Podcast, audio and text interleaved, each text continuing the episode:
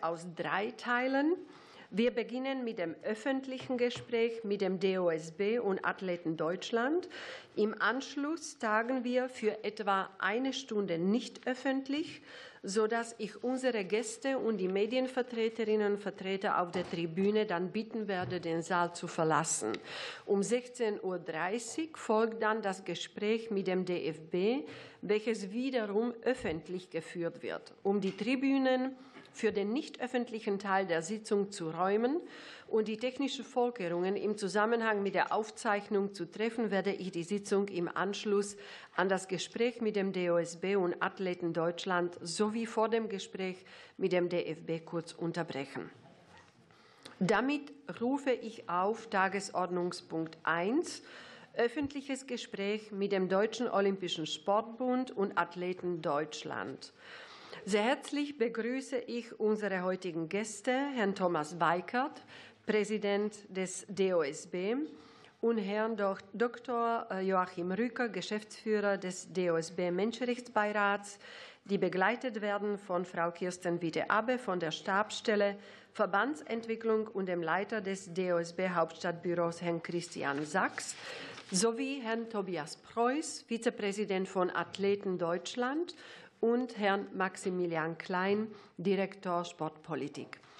Ich begrüße außerdem die Kolleginnen und Kollegen aus anderen Ausschüssen, die an unserer Sitzung teilnehmen und natürlich unsere Gäste und die Medienvertreterinnen und Vertreter auf der Tribüne.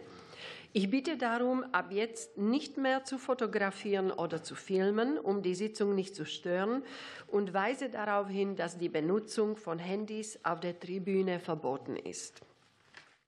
Das Gespräch wird aufgezeichnet.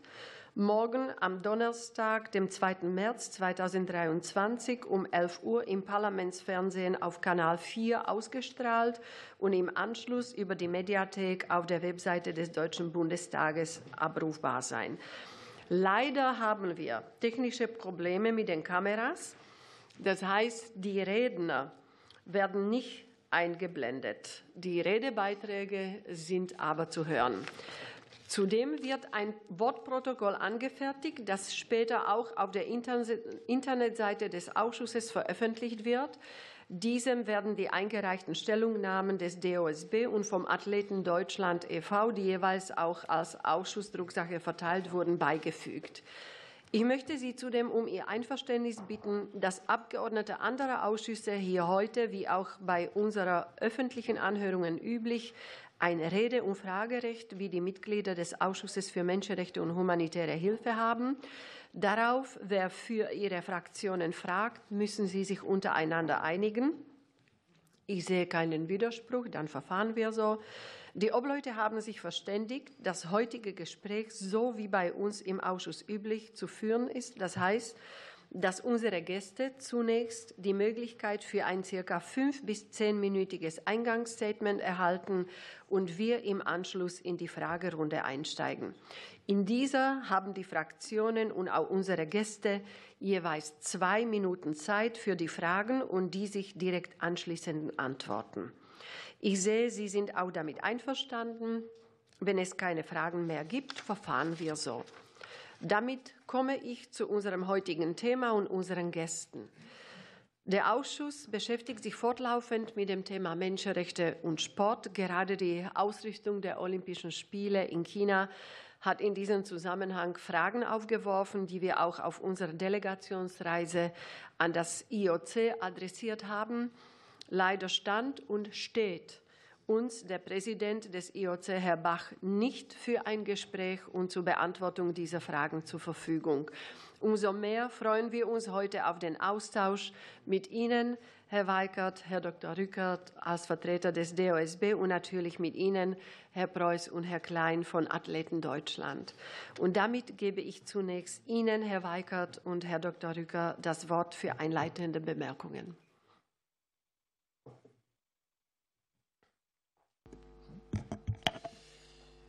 Ja, vielen Dank, sehr geehrte Frau Vorsitzende Alt, äh, sehr geehrte Abgeordnete, sehr geehrte Damen und Herren.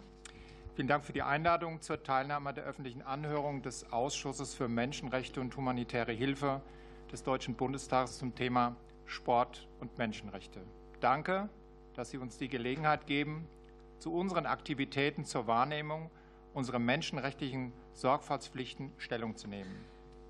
Die komplexe Bedeutung der Menschenrechte für den Sport und all die damit verbundenen Herausforderungen sind eines der wichtigsten Themen für den deutschen Sport. Uns ist das nicht erst seit den Olympischen und Paralympischen Spielen in China und der Fußball-WM in Katar bewusst. Deshalb bin ich auch dankbar, dass Politik und Sport hier heute gemeinsam und nicht übereinander reden. Denn eines ist klar, nur gemeinsam können und werden wir den Sport in Deutschland auch in diesem wichtigen Bereich weiterentwickeln und ihn wieder zu dem machen können, was er ist. Ein wichtiger Motor für viele Bereiche unserer Gesellschaft. Als ein wichtiger Bestandteil unserer Gesellschaft muss sich der Sport in Deutschland dauerhaft seiner Verantwortung stellen, vor allem und gerade in einem so wichtigen Bereich wie den Menschenrechten. Denn Absatz des sogenannten Field of Play, auf dem aus guten Gründen politische Äußerungen ausgeschlossen werden, darf und wird Sport niemals unpolitisch sein. Wir als DOSB dürfen und wollen unsere Verantwortung nicht ruhen lassen, nur weil die olympische Flamme erloschen ist. Im Gegenteil, gerade wenn das Thema aufgrund von Sportgroßveranstaltungen nicht im Mittelpunkt des Interesses steht, müssen wir intensiv daran arbeiten, Verbesserungen herbeizuführen. Und das wollen wir beim DOSB tun. Vielleicht mehr als je zuvor. Wie machen wir das?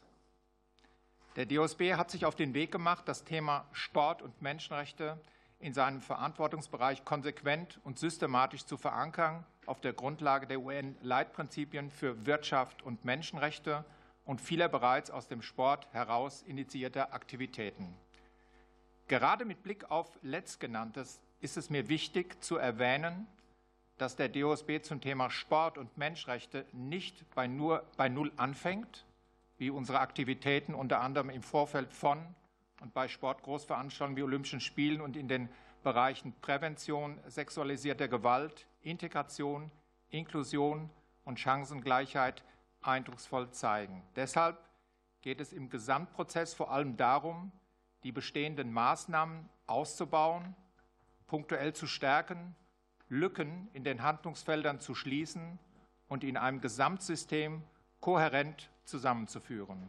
Dies stellt eine der wichtigsten Aufgaben des DOSB in den kommenden Monaten und Jahren dar. Gemeinsam mit Dr. Joachim Rücker, Geschäftsführer des DOSB Menschenrechtsbeirats, werden wir Ihnen die zentralen Elemente dieses unseres Vorgehens vorstellen, das unter Beteiligung von Menschenrechtsexpertinnen entwickelt wurde. Gern möchte ich, bevor ich an Herrn Dr. Rücker übergebe, Stellung nehmen zu den aktuellen Bemühungen des IOC, Wiederzulassungsoptionen für russische und belarussische Sportlerinnen unter strikt neutralen Bedingungen zu prüfen. Jüngst am 23. Februar haben Präsidium und Vorstand mit den drei Sprecherinnengruppen unserer Verbändesäule die aktuelle sportpolitische Gemengelage analysiert. Die Sprecherinnen befürworten die klare Haltung des DOSB, dass wir weiterhin noch nicht die Zeit gekommen sehen, eine Rückkehr in den internationalen Wettkampfsport zu ermöglichen. Gleichzeitig verstehen wir die schwierige Situation, in der sich der Weltsport befindet. Der Sport will vereinen und Athletinnen nicht für die Handlungen ihrer Regierungen bestrafen. Global gesehen ist anzuerkennen, dass der DOSB eines von mehr als 200 nationalen olympischen Komitees ist und die große Mehrheit der NOKs jetzt eine Rückkehr ausgestalten möchte. Vor diesem Hintergrund werden wir in den kommenden Wochen mögliche Szenarien erörtern und eine tragfähige Position des deutschen Sports abstimmen. Hierzu lädt der DOSB Anfang März unter anderem alle Mitgliedsorganisationen und die Athletinnenvertreter ein, um in einem systematischen Austausch die herausfordernde Situation gesamtheitlich zu bewerten. Sport ist, so habe ich es am Anfang meines Beitrags gesagt, niemals unpolitisch. Dieser Realität und der daraus resultierenden Verantwortung darf er sich nicht entziehen. Ich hoffe, ich habe Ihnen bis hierher deutlich machen können, dass sich der DOSB mit mir an der Spitze dieser Verantwortung stellt und ihr durch proaktives Handeln gerecht werden will. Ich freue mich auf den Austausch mit Ihnen. Danke für Ihre Aufmerksamkeit und übergebe nun an dich, Dr. Joachim Rügge. Vielen Dank, Herr Präsident, Frau Vorsitzende, sehr geehrte Abgeordnete, liebe Teilnehmende. Dank auch meinerseits für diese Einladung. Ich erinnere mich einem, an einen sehr aktiven Dialog mit dem Ausschuss äh, aus meiner Zeit, als ich Präsident des UN-Menschenrechtsrats war. Und ich freue mich, mal wieder hier dabei zu sein. Anknüpfen an den Beitrag des Präsidenten und Bezug nehmen natürlich auch auf unsere Stellungnahme, die Ihnen zuge, zugegangen ist, gehe ich gern noch auf die in diesem Jahr anstehenden schwerpunktmäßigen Aktivitäten ein. Äh, die wir eben, wie gesagt, unter Beteiligung von Menschenrechtsexpertinnen entwickelt haben. Grundlage des Vorgehens sind die UN-Leitprinzipien für Wirtschaft und Menschenrechte, die es ja seit über zehn Jahren gibt und die analog eben auch für Verbände anwendbar sind, zu denen sich der DOSB bekennt. Und wir haben im Rahmen der DOSB-Mitgliederversammlung Anfang Dezember die daraus resultierenden Sorgfaltspflichten in der DOSB-Satzung verankert. Und in der Übereinstimmung mit diesen Leitprinzipien wird der DOSB die Achtung der Menschenrechte innerhalb der Organisation und im Tätigkeitsbereich der Organisation verankern und institutionalisieren. Äh, wir werden dabei arbeiten mit der Unterstützung des nationalen, international anerkannten Center for Sports and Human Rights äh, und werden in den nächsten Monaten eine Risikoanalyse und Risikobewertung mit Blick auf die Rollen und Zuständigkeiten des DOSB vornehmen. Rollen und Zuständigkeiten ist zunächst DOSB als Arbeitgeber, DOSB aber auch als Dachverband, DOSB als derjenige Verband, der Veranstaltungen ausrichtet, bis hin zu Olympischen Spielen und so weiter. Im besonderen Fokus dieses Prozesses steht die Einbindung relevanter Stakeholder, unter anderem der Zivilgesellschaft, der Politik, der Wissenschaft, Wirtschaft sowie des nationalen und internationalen Sportökosystems. Im Sinne einer menschenrechtlichen Grundsatzposition und in Ergänzung zu dem in der Satzung jetzt bereits verankerten Bekenntnis zu den Menschenrechten wird der DOSB aufbauend auf den Erkenntnissen der Risikoanalyse und Bewertung, die wir in diesem Jahr erarbeiten wollen, auch eine Menschenrechtspolicy arbeiten, bearbeiten bis zur Mitgliederversammlung im Dezember 2023. Bei unserem Vorgehen zur Wahrnehmung unserer menschenrechtlichen Sorgfaltspflichten und bei der Anwendung und Umsetzung der UN Guiding Principles wird die Beratung und Unterstützung durch ExpertInnen des DOSB Menschenrechtsbeirats eine zentrale Rolle spielen. Der Beirat wurde im November 2022 durch das Präsidium des DOSB berufen und auf der Mitgliederversammlung des DOSB im Dezember 2022 seinen Mitgliedsorganisationen vorgestellt. Die Mitglieder des DOSB Menschenrechtsbeirats vertreten zentrale Anspruchsgruppen wie Athletinnen und Athleten Deutschland, DOSB-Mitgliedsorganisationen, Zivilgesellschaft, Politik, Wirtschaft und Wissenschaft. Und ähm, MdB Norbert Altenkamp ist dankenswerterweise eines unserer Mitglieder. Die konstituierende Sitzung fand am 30. Januar 2023 in Frankfurt statt. Mein Eindruck von dieser ersten Sitzung war, dass wir gute und wichtige Expertisen in diesem Gremium haben, hohes Engagement und unterschiedliche Perspektiven. Aber das ist gut so für eine bereichernde und engagierte Diskussion. Für die nachhaltige Umsetzung des Gesamtprozesses äh, ist es für den DOSB auch zentral, von Beginn an einen kontinuierlichen Dialog mit verschiedenen Stakeholdern und Engagierten zu verstetigen. Wir haben deshalb das Format des runden Tisches des DOSB Sport und Menschenrechte begonnen. Die erste Tagung hat am 27. September 2022 äh, stattgefunden. Es waren dankenswerterweise auch Teilnehmende aus diesem Kreis die Abgeordneten Norbert Altenkamp, Peter Heid und Boris Mijatovic äh, dabei. Und Schwerpunkt dieses ersten Runde Tisches war die Präsentation und Diskussion des geplanten Vorgehens des DOSB im Kreis relevanter Stakeholder. Es waren über 40 aus den verschiedenen Bereichen der Gesellschaft und des Sports. Und in verschiedenen Tour de Table formulierten die Teilnehmenden ihre Unterstützung des Vorgehens, verbunden mit bereits im September wichtigen Anregungen und Empfehlungen für den weiteren Prozess. Die Fortsetzung dieses Formates Runder Tisch Sport und Menschenrechte des DOSB wurde ausdrücklich von Teilnehmenden gewünscht und unterstützt. Der nächste Runde Tisch ist für Anfang Mai geplant. Das Save the Date wird in Kürze versendet.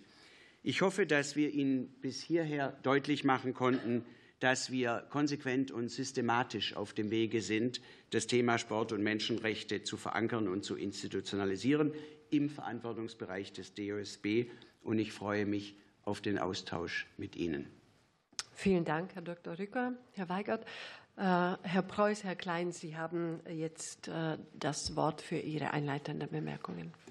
Ja, vielen Dank, sehr geehrte Frau Vorsitzende, sehr geehrte Damen und Herren, sehr geehrte Damen und Herren Abgeordnete.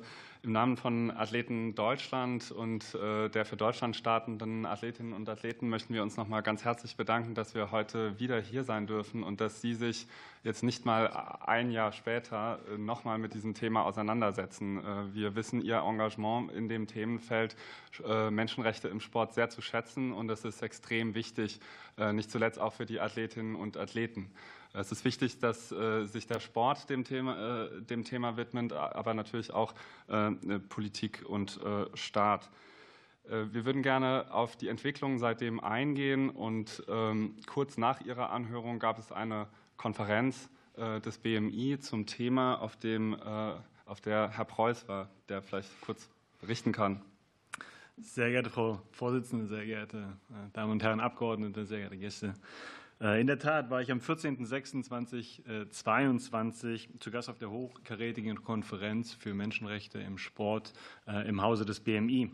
Und ähm, nicht nur da war es toll zu sehen und zu spüren, mit, welcher, mit welchem Engagement sich die Bundesregierung eben diesem Thema verschreibt.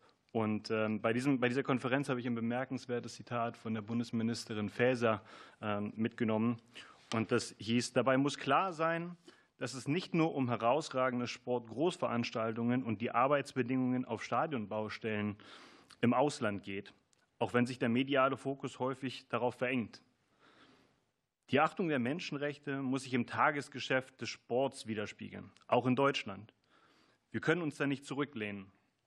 Auch bei uns gibt es menschenrechtliche Risiken, denen sich die Verantwortlichen stellen müssen. Unserer Auffassung nach trifft, dieses, trifft es diese Aussage auf den Punkt. Es geht bei dem Thema Menschenrechte im Sport eben vor allem auch um die alltäglichen Risiken, ähm, die Spitzensportlerinnen und Spitzensportler und auch alle anderen gleichermaßen betroffenen Risikogruppen, wie beispielsweise Journalistinnen, Fans und weitere und vor allem auch der Breitensport darunter betroffen ist. Darum freuen wir uns eben entsprechend, dass auch der DOSB heute hier anwesend ist und um die Entwicklungen seitens des DOSB. Aus eigener Erfahrung von ähm, über zwei Jahrzehnten Leistungs- und Spitzensport äh, als aktiver und heute ehemaliger Nationalspieler kann ich davon berichten, dass viele der Athletinnen und Athleten ähm, sich selbst dessen gar nicht bewusst sind.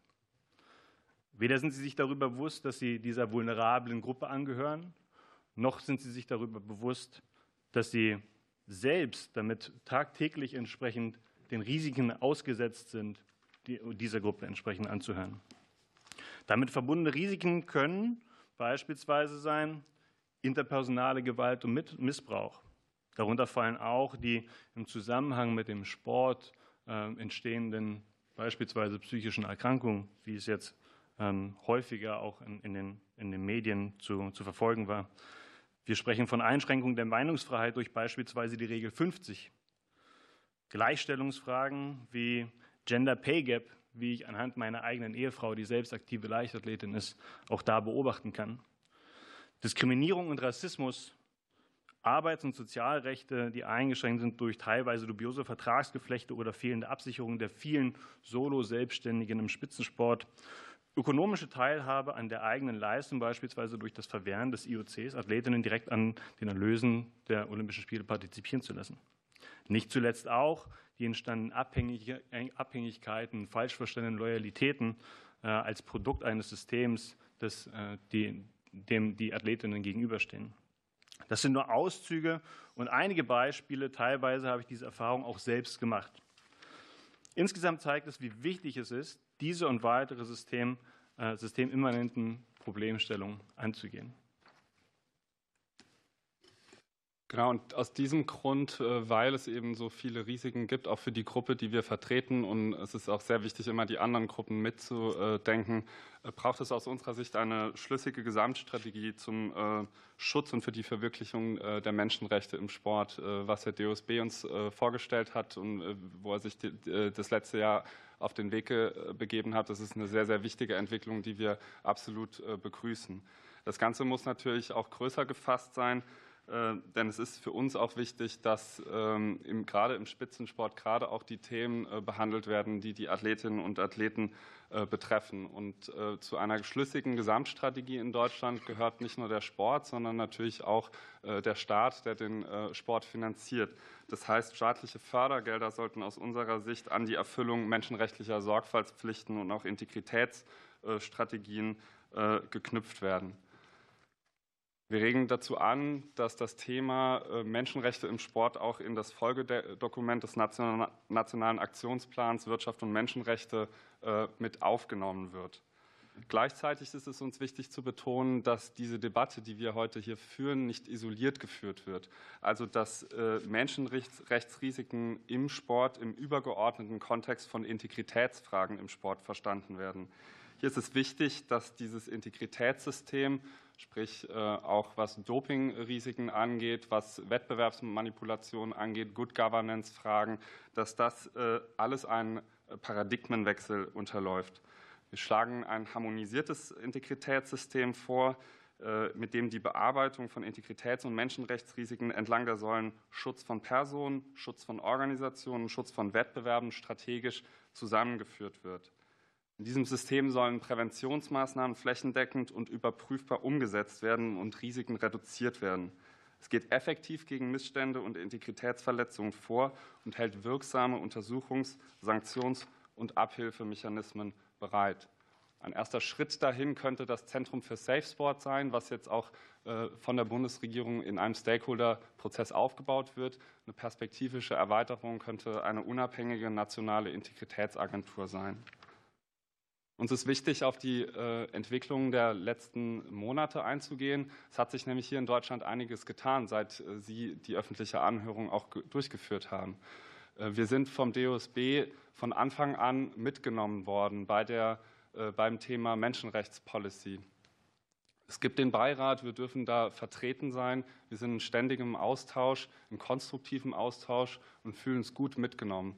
Es ist sehr, sehr wichtig, weil jetzt diese Roadmap eben auch mit Leben gefüllt wird. Die Risikoanalyse wird gemacht und wir verbinden den großen Wunsch, dass äh, auch die Themen, die Tobias Preuß angesprochen wird, da bearbeitet werden, dass da natürlich auch Antworten drauf gefunden werden.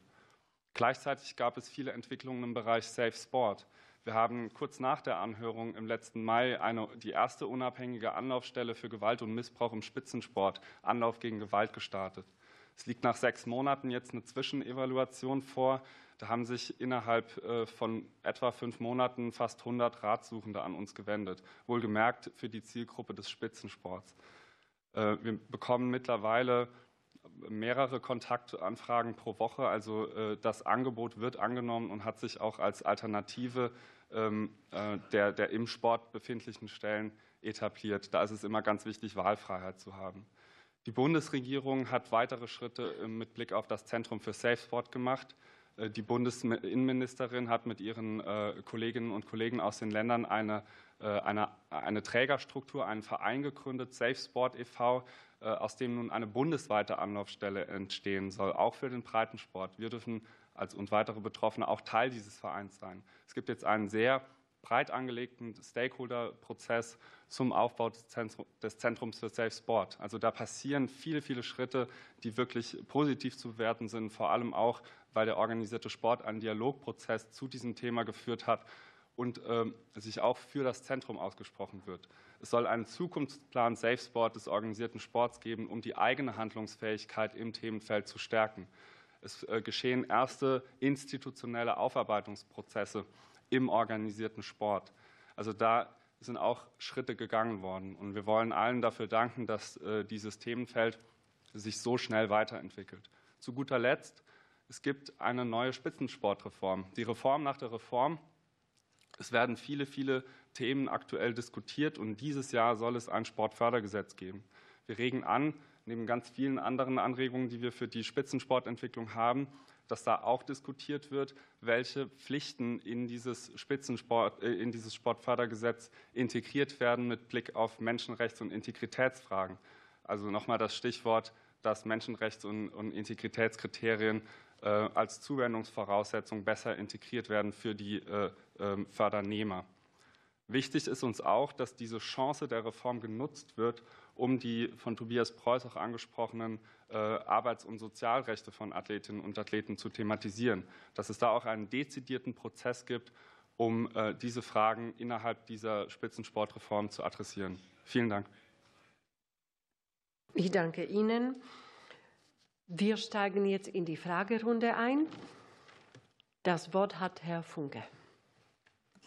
Ja, vielen Dank, Frau Vorsitzende, und auch vielen Dank an äh, unsere Gäste für die ähm, ausführlichen Einführungen. Und auch, ähm, glaube ich, muss man zuallererst mal feststellen, dass da ja nun wirklich auch in dem, letzten Jahr, in den letzten Jahren wahnsinnig viel passiert ist, auch gerade bei Ihnen beim DOSB mit all den äh, Projekten, die Sie da gerade haben. Ich finde, das ist was, was man durchaus erstmal ähm, auch anerkennen und positiv sehen muss.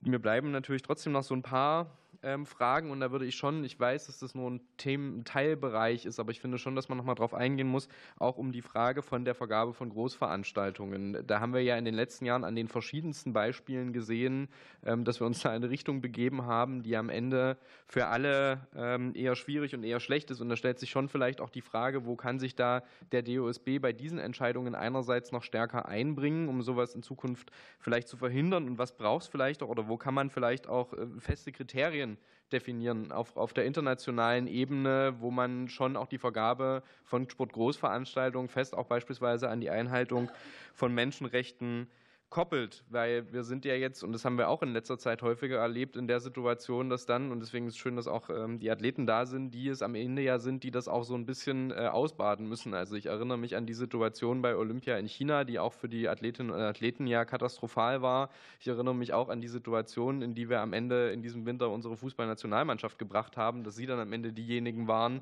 äh, auf die alle geschaut haben, obwohl ich sage mal, die Fehler ne, und der Weg dahin ja eigentlich vorher schon passiert ist. Deswegen auch die Frage, Frage, wie bekommen wir dieses ganze, ähm, dieses ganze Sport und Politik, den Bereich so zusammen. Sie schreiben ja auch, das muss schon alles ein bisschen politischer werden. Aber wie bekommen wir das so zusammen, dass es für die Athleten am Ende funktioniert und die nicht die große Last tragen, aber gleichzeitig die Freiheit haben, sich da zu entfalten? Und eine letzte Frage, wenn ich noch darf, auch in Richtung des DOSB. Also die Menschenrechtspolicy und alles, das sind definitiv Schritte in die richtige Richtung. Die Frage, die sich mir dann immer nur vor Ort stellt, ist, wie bekommen wir all diese Fragen dann auch in die Fläche, wenn es um Antidiskriminierung geht, wenn es ähm, um Antirassismus geht, wenn es um die Fragen von Frauenförderung geht. Wie kriegen wir das konkret am Ende des Tages in die Vereine vor Ort? Antworte ich mal. Vielen Dank. Ja, äh, zum einen Olympische Spiele. Ich glaube, da sind die ersten Schritte gemacht. Äh, Sie wissen, dass äh, Los Angeles da ist und dann Brisbane, dann die Winterspiele in Cortina. Aber Sie haben natürlich recht, die Vergangenheit auch im Fußball hat gezeigt, dass das sehr problematisch ist. Und wir bringen uns natürlich beim IOC ein, auch durch persönliche Gespräche. Und ich glaube, da ist die Umkehr einfach da, das Denken. Äh, mehr kann ich im Moment dazu äh, sicher nicht sagen. Äh, was die Menschenrechte anbetrifft, haben wir ja einige Schritte getan, wurde auch bei Athleten Deutschland ja eben auch, ich sag mal, positiv bemerkt. Es ist sicherlich noch äh, viel zu tun, aber der Anfang ist im letzten Jahr gemacht worden. Äh, das war ein bisschen ein Neubeginn und natürlich Safe Sport spielt äh, eine große Rolle. Zur Policy in die Fläche.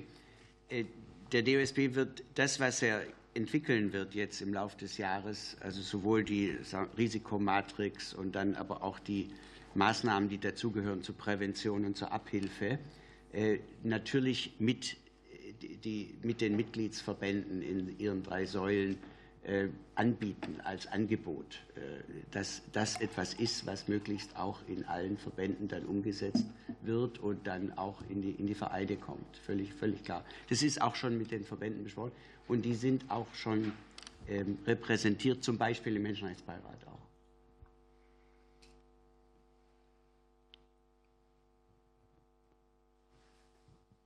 Ging die Frage auch an uns? Ja, na, insbesondere äh, die Frage noch mal kurz zu dem Spannungsfeld Politik und Sport und wie man das so hinkriegt, dass, ihr, dass die Athleten die Freiheiten haben, aber gleichzeitig nicht in die Situation kommen, in, in diese Drucksituation. Vielleicht können Sie da ein paar Worte zu sagen. Es ist in der Tat so, dass äh, Athletinnen und Athleten am Ende äh, dieser Kette stehen äh, von, von äh, Entscheidungen, die Jahre vor den Sportgroßveranstaltungen get getroffen äh, werden. Und äh, Tobias Preuß kann das auch aus eigener Erfahrung vielleicht gleich auch nochmal berichten mit den Abhängigkeitsverhältnissen, die da entstehen. Ähm, sie sind das schwächste Glied in dieser Kette und stehen dann aber am Ende im Rampenlicht und müssen oder sollen äh, Verantwortung äh, für Fehler und fehlerhafte Entscheidungen tragen, die sie nicht zu verantworten haben. Ähm, deshalb ist es schon wichtig, ähm, dass die Verbände in allererster Linie ihrer menschenrechtlichen Sorgfaltspflicht äh, äh, überhaupt mal entsprechen. Äh, da geht der DOSB jetzt äh, die, die, richtigen Schritte. International hat das IOC jetzt auch oder beginnt jetzt auch mit einer Policy. Da wurde das Strategic Framework veröffentlicht, überfällig Jahre später, nachdem die Empfehlungen da vorlagen.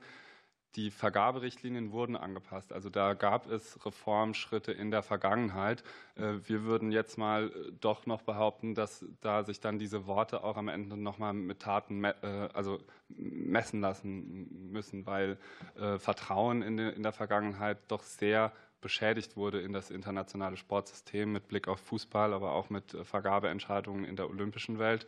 Und ja, äh, es ist wichtig, dass ähm, die Politik und im Übrigen auch die Sponsoren, also auch diejenigen, alle, die das bezahlen, ähm, äh, Erwartungshaltung ähm, an die Sportverbände richten, um diejenigen zu schützen, die in der Verantwortung dieser Verbände äh, stehen.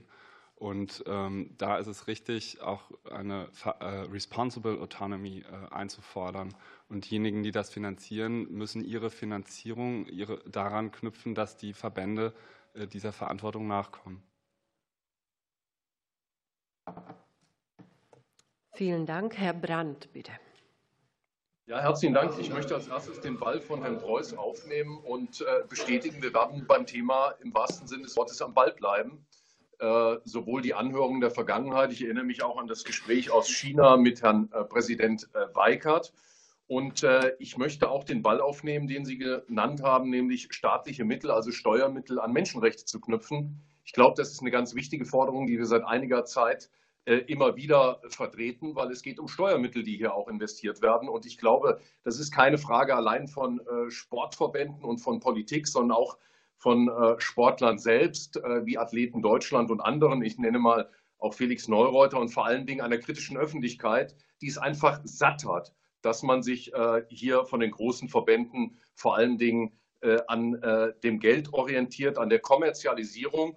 Und in dem Zusammenhang interessiert mich ein Punkt, auf den ich mich beschränken möchte, ähm, Herr Weikert.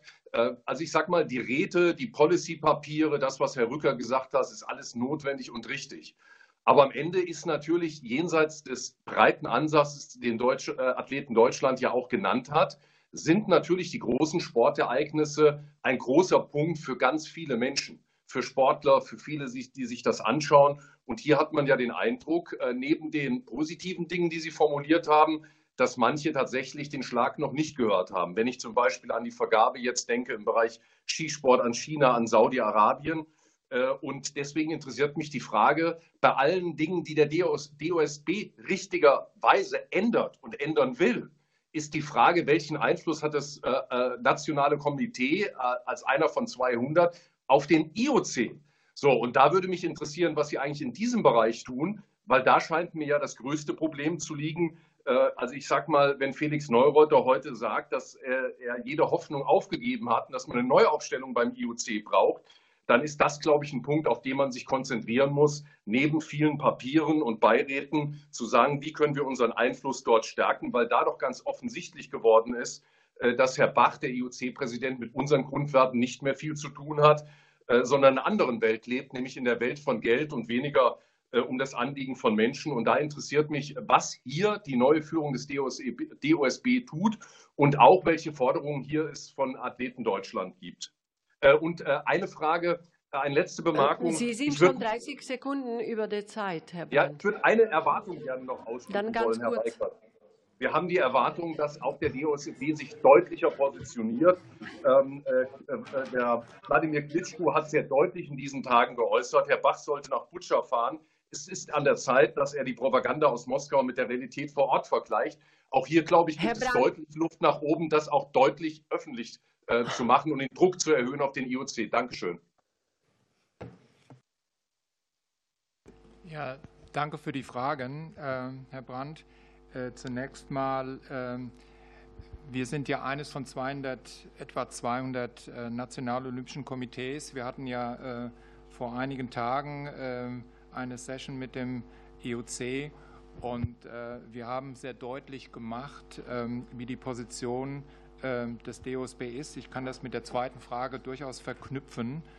Ähm, es ist klar, dass, äh, das habe ich auch in meinem Statement äh, gesagt, dass wir nicht ohne weiteres, so will ich es mal formulieren, jetzt einfach darüber hinwegsehen können äh, für die Sportler und Sportlerinnen, äh, dass ein Krieg, ein grausamer Krieg herrscht. Nichtsdestotrotz müssen wir uns um die Sportler und Sportlerinnen kümmern, die äh, an Veranstaltungen teilnehmen wollen. Ich weiß, dass äh, aus vielen Gesprächen, dass das sehr unterschiedlich bewertet wird. Äh, Wir selbst haben äh, sechs Kriterien aufgestellt. Äh, Grundsätzlich erstmal habe ich eben schon gesagt, bleibt es bei unserer Haltung sehr skeptisch, ob Russen, Belarussen wieder zugelassen werden können. Nichtsdestotrotz wissen wir, dass die Mehrheit oder die große Mehrheit der Nationalolympischen Komitees dafür sind. Wir haben sechs Kriterien aufgestellt, unter denen wir uns, ich sage es mal vorsichtig, vorstellen können, dass Olympische Spiele wieder mit Russen und Belarussen stattfinden. Dazu gehört äh, die Suche und die Forschung, inwiefern ich militärisch verknüpft bin. Das wird eine ganz schwierige Frage, weil wahrscheinlich sind viele Athleten und Athletinnen, das werdet ihr sicher bestätigen können, irgendwie mit der Armee verbunden. Die Frage des Dopings, Antidopings, ist eine ganz wichtige Frage. Ich habe mich äh, schlau gemacht, wie das denn ist überhaupt äh, bei unserer Anti-Doping-Agentur. Äh, Das ist sehr schwierig, trotz der vielen Proben, ob die denn objektiv analysiert worden sind. Das sind jetzt nur zwei Dinge, mal davon abgesehen, dass keine nationale Symbole äh, dort auftauchen können. Von daher schwieriges Thema, das wird uns in den nächsten Wochen und Monaten begleiten. Und eine einfache Antwort darauf gibt es nicht.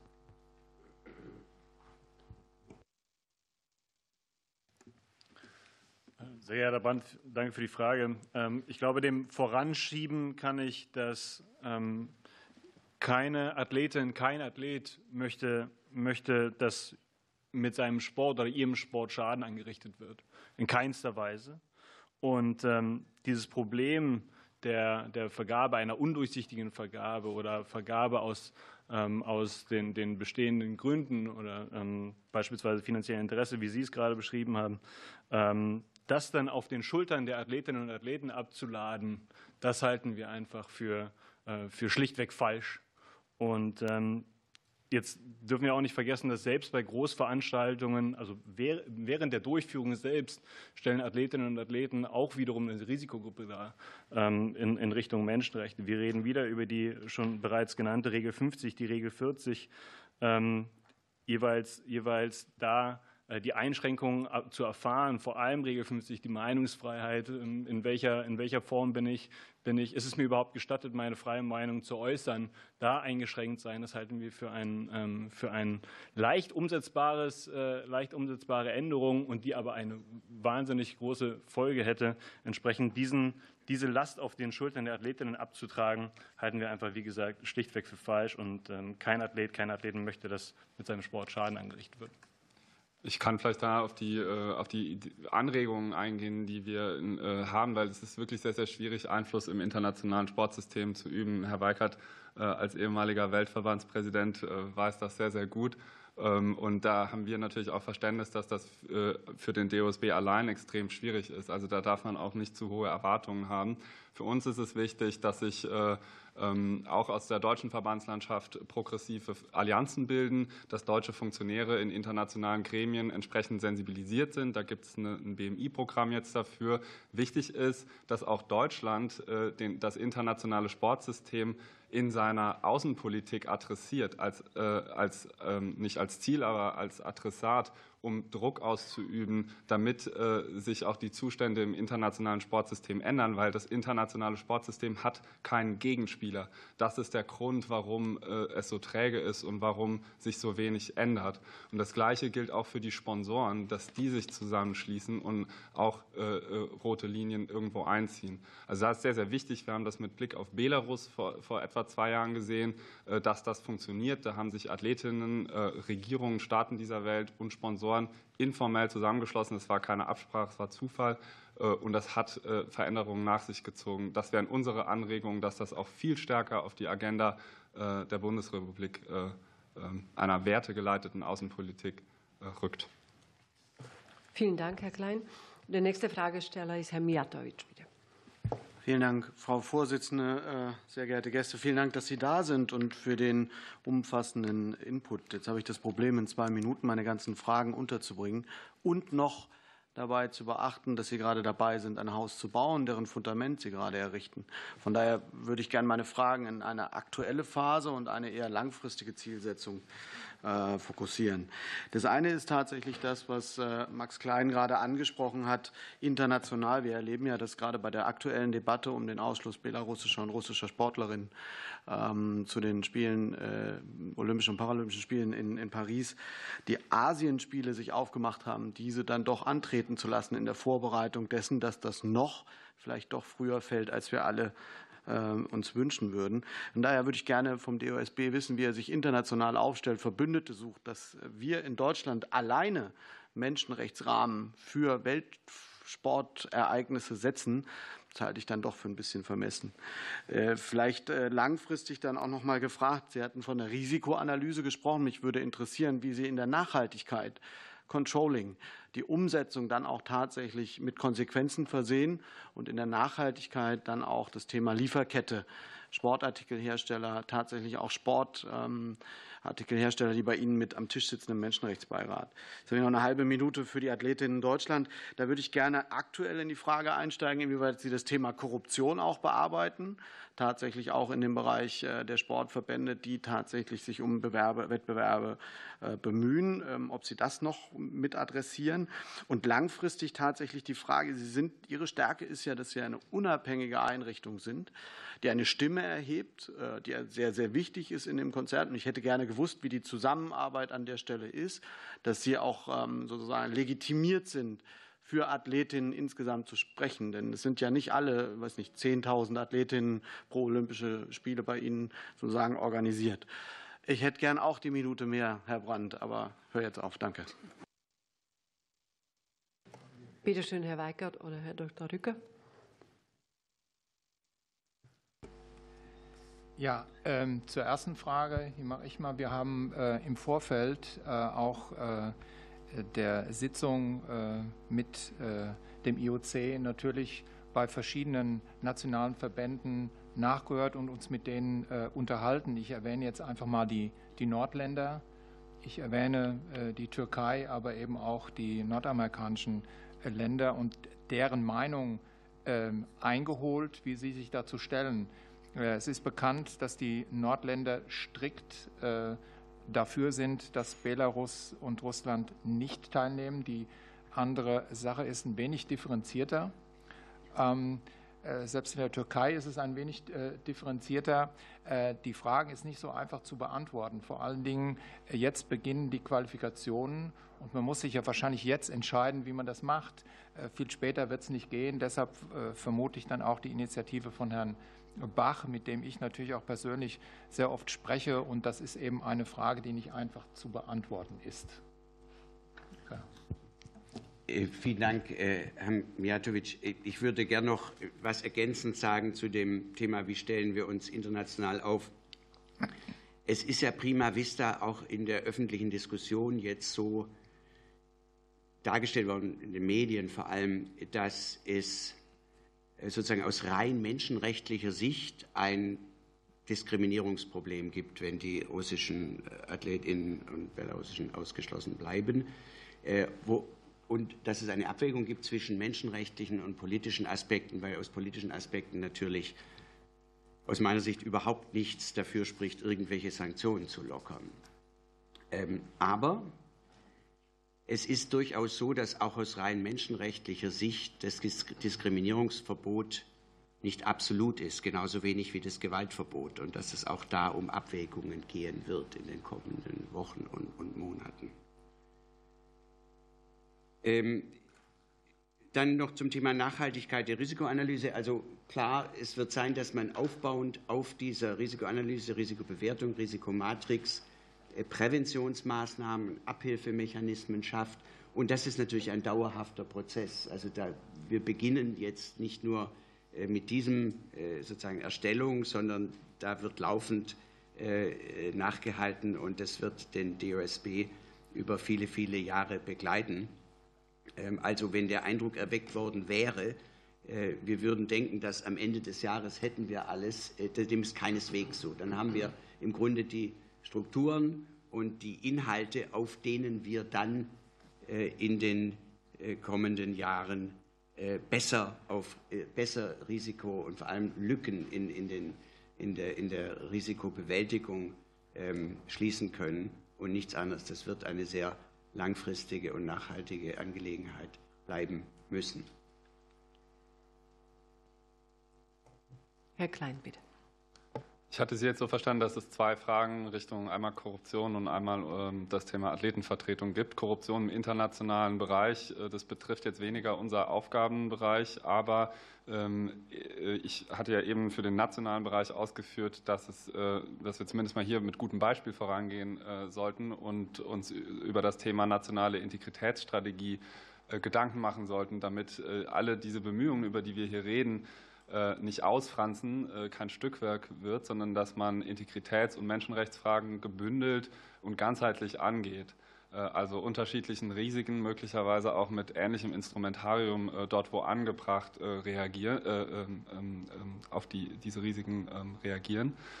Ähm, dafür ist, äh, sind Reformvorhaben hier in Deutschland nötig. Und äh, das internationale System, das ja deutlich, deutlich komplexer ist, hat, glaube ich, in der Vergangenheit sehr klar äh, gezeigt, dass es da noch viel größere Probleme gibt. Richtige, äh, also da reden wir über Kriminalität, über richtige Korruptions, also was heißt richtige, schwerwiegende Korruptionsskandale, die immer wieder zutage treten. Und da ist es viel, viel schwerer, diese Reformvorhaben anzugehen, von denen ich jetzt national spreche, es gibt äh, gerade Bemühungen, eine Welt-Antikorruptionsagentur aufzubauen, ähnlich der WADA, die sich eigentlich genau mit diesen Fragen auseinandersetzen soll, die dann auch hart, harte Untersuchungen äh, anstreben soll. Also das ist mal ein Gedanke, der äh, äh, überlegenswert wäre. Zu unserem Thema. Vor fünf Jahren haben sich die Athletenvertreterinnen und Athletenvertreter zusammengetan und haben gesagt, wir wollen unsere Interessen unabhängig vom organisierten Sport, von den Verbandsstrukturen vertreten und haben Athleten Deutschland gegründet. Äh, Im Sinne der Vereinigungsfreiheit zu sagen, äh, wir wollen unsere Interessen eigenständig, unabhängig äh, vertreten. Uns gibt es seit fünf Jahren. Wir haben jetzt 1700 oder 15 und der Kader ist insgesamt bei 4.000, 4.500. Das heißt, unsere Mitglieder wählen unser Präsidium. De dementsprechend ist da die Legitimation gegeben. Wir würden uns natürlich wünschen, dass der organisierte Sport da auch, äh, sage ich mal, dort, wo sich Athletinnen und Athleten unabhängig organisieren, das auch anerkennen. Vielen Dank. Das Wort hat jetzt Herr Braun. Ja, vielen Dank, Frau Vorsitzende. Vielen Dank an die wirklich äh, stattliche Zahl starker Experten mit allen ihren Ausführungen. Ähm, die äh, Punkte, die mir besonders am Herzen liegen, sind teilweise schon beantwortet worden, auch auf die Fragen der, der Kollegen, weil ja es unbestritten ist, dass eben die Sportler das ausbaden müssen, was Politik oder dann auch speziell Sportspitzenverbände international festlegen.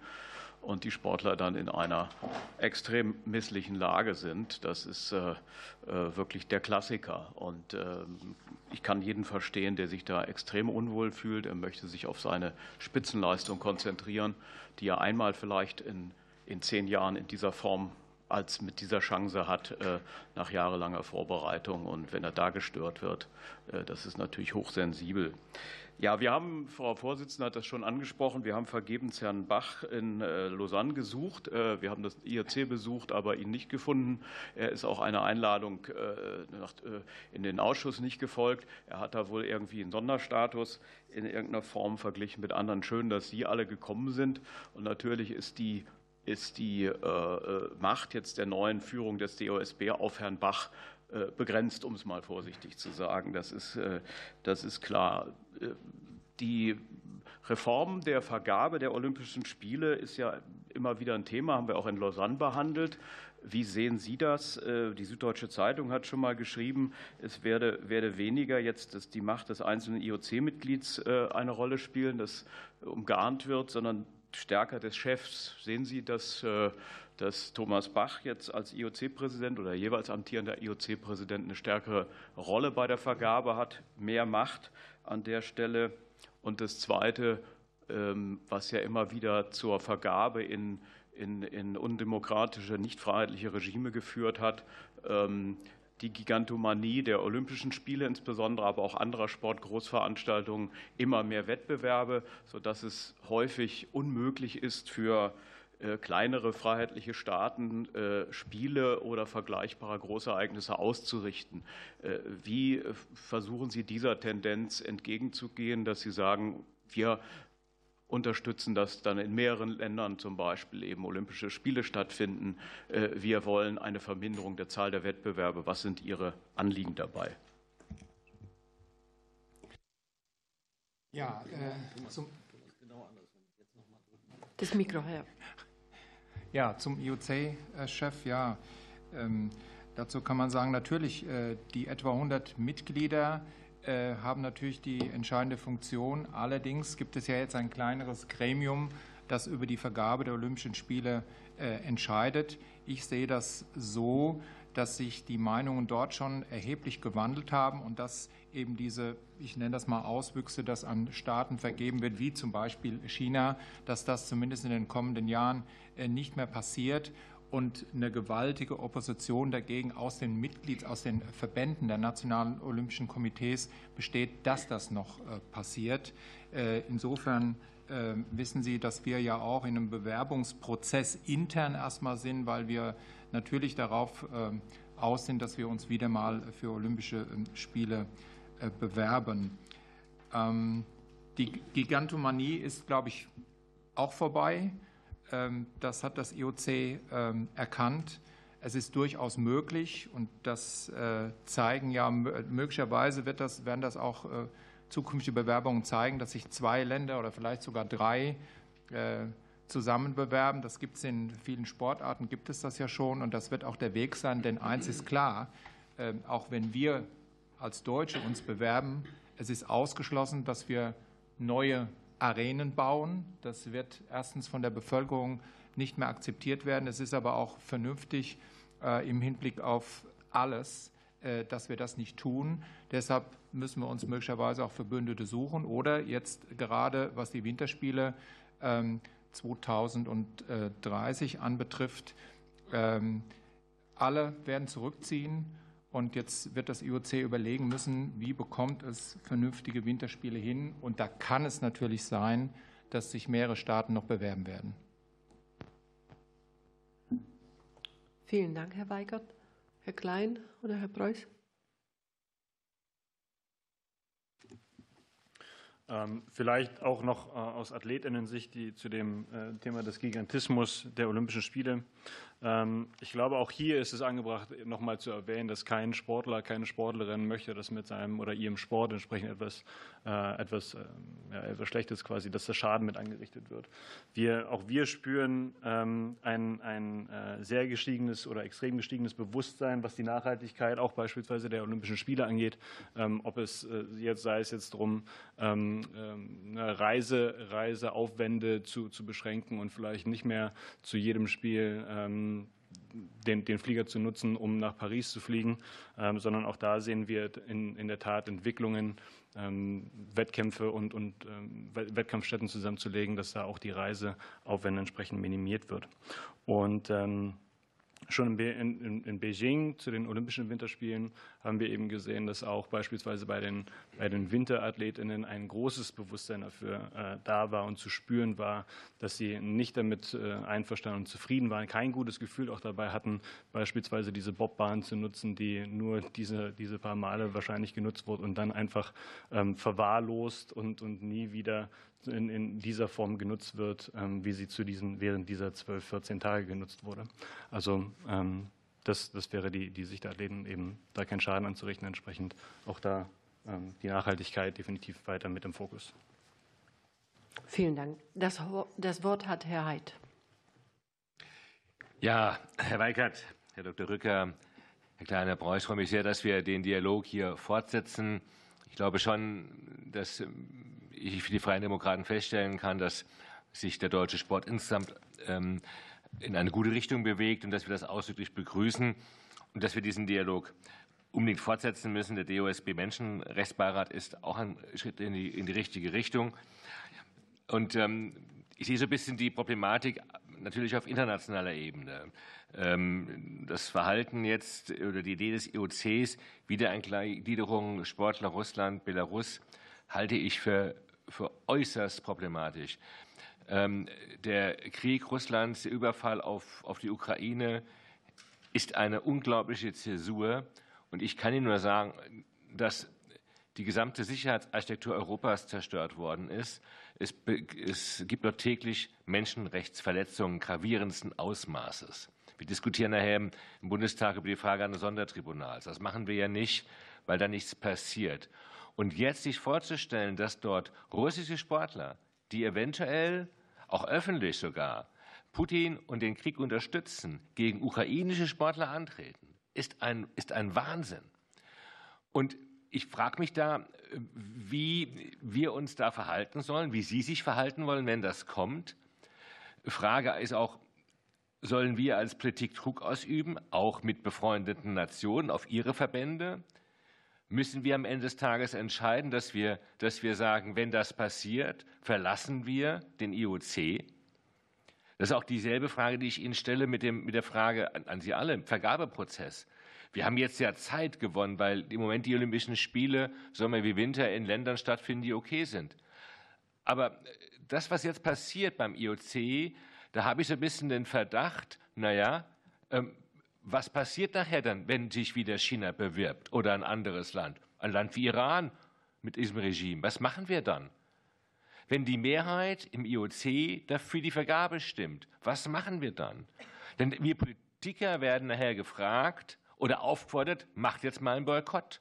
Das will ich nicht als sportbegeisterter Mensch. Aber müssen wir uns nicht am Ende des Tages überlegen, dass wir uns ein, ein, ein Szenario erarbeiten und ein, eine Rückfallposition, wo wir sagen, das, der EOC ist ja nicht Gott gegeben.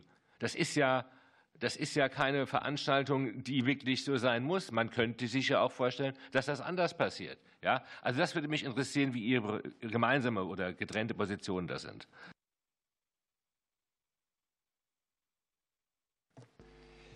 Ja, zum Vergabeprozess ähm, hatte ich ja eben schon mal ausgeführt, dass sich der schon erheblich geändert hat. Natürlich äh, besteht immer die Gefahr, die Sie, die Sie genannt haben. Ich glaube aber, dass das IOC auch erkannt hat, dass die öffentliche Meinung so stark ist, dass äh, zumindest im Moment für die nächsten Jahre Vergaben ähm, in Länder, die nicht auf demokratischen Füßen stehen, nicht passieren. Natürlich, Katar bewirbt, bewirbt sich für alles, möglicherweise auch für 2036 Sommer. Äh, da wird der DOSB sicher seinen Einfluss mit anderen NOKs äh, geltend machen, dass das nicht passiert. möglicherweise bewerben wir uns ja auch selbst. Ähm, zu den Dingen drumherum hatte ich auch schon gesagt, natürlich ist es denkbar, dass russische und belarussische Athletinnen und Athletinnen ähm, in Frankreich am Start sind. Ähm, das IOC hat das letztlich dann zu entscheiden. Wir haben sechs Kriterien benannt. Wenn ich alle die, die beim Militär angestellt sind, arbeiten, abziehe, werden von den 400 Athleten noch 40 übrig bleiben. Ähm, und dann, äh, ich habe eben schon die Dopingfrage, das ist für mich eine der wichtigsten Fragen, wie getestet wird, wann getestet wird, wo die äh, äh, Kontrollen abgenommen werden. Und da hat unsere Anti-Doping-Agentur erhebliche Zweifel, ob das alles so ist.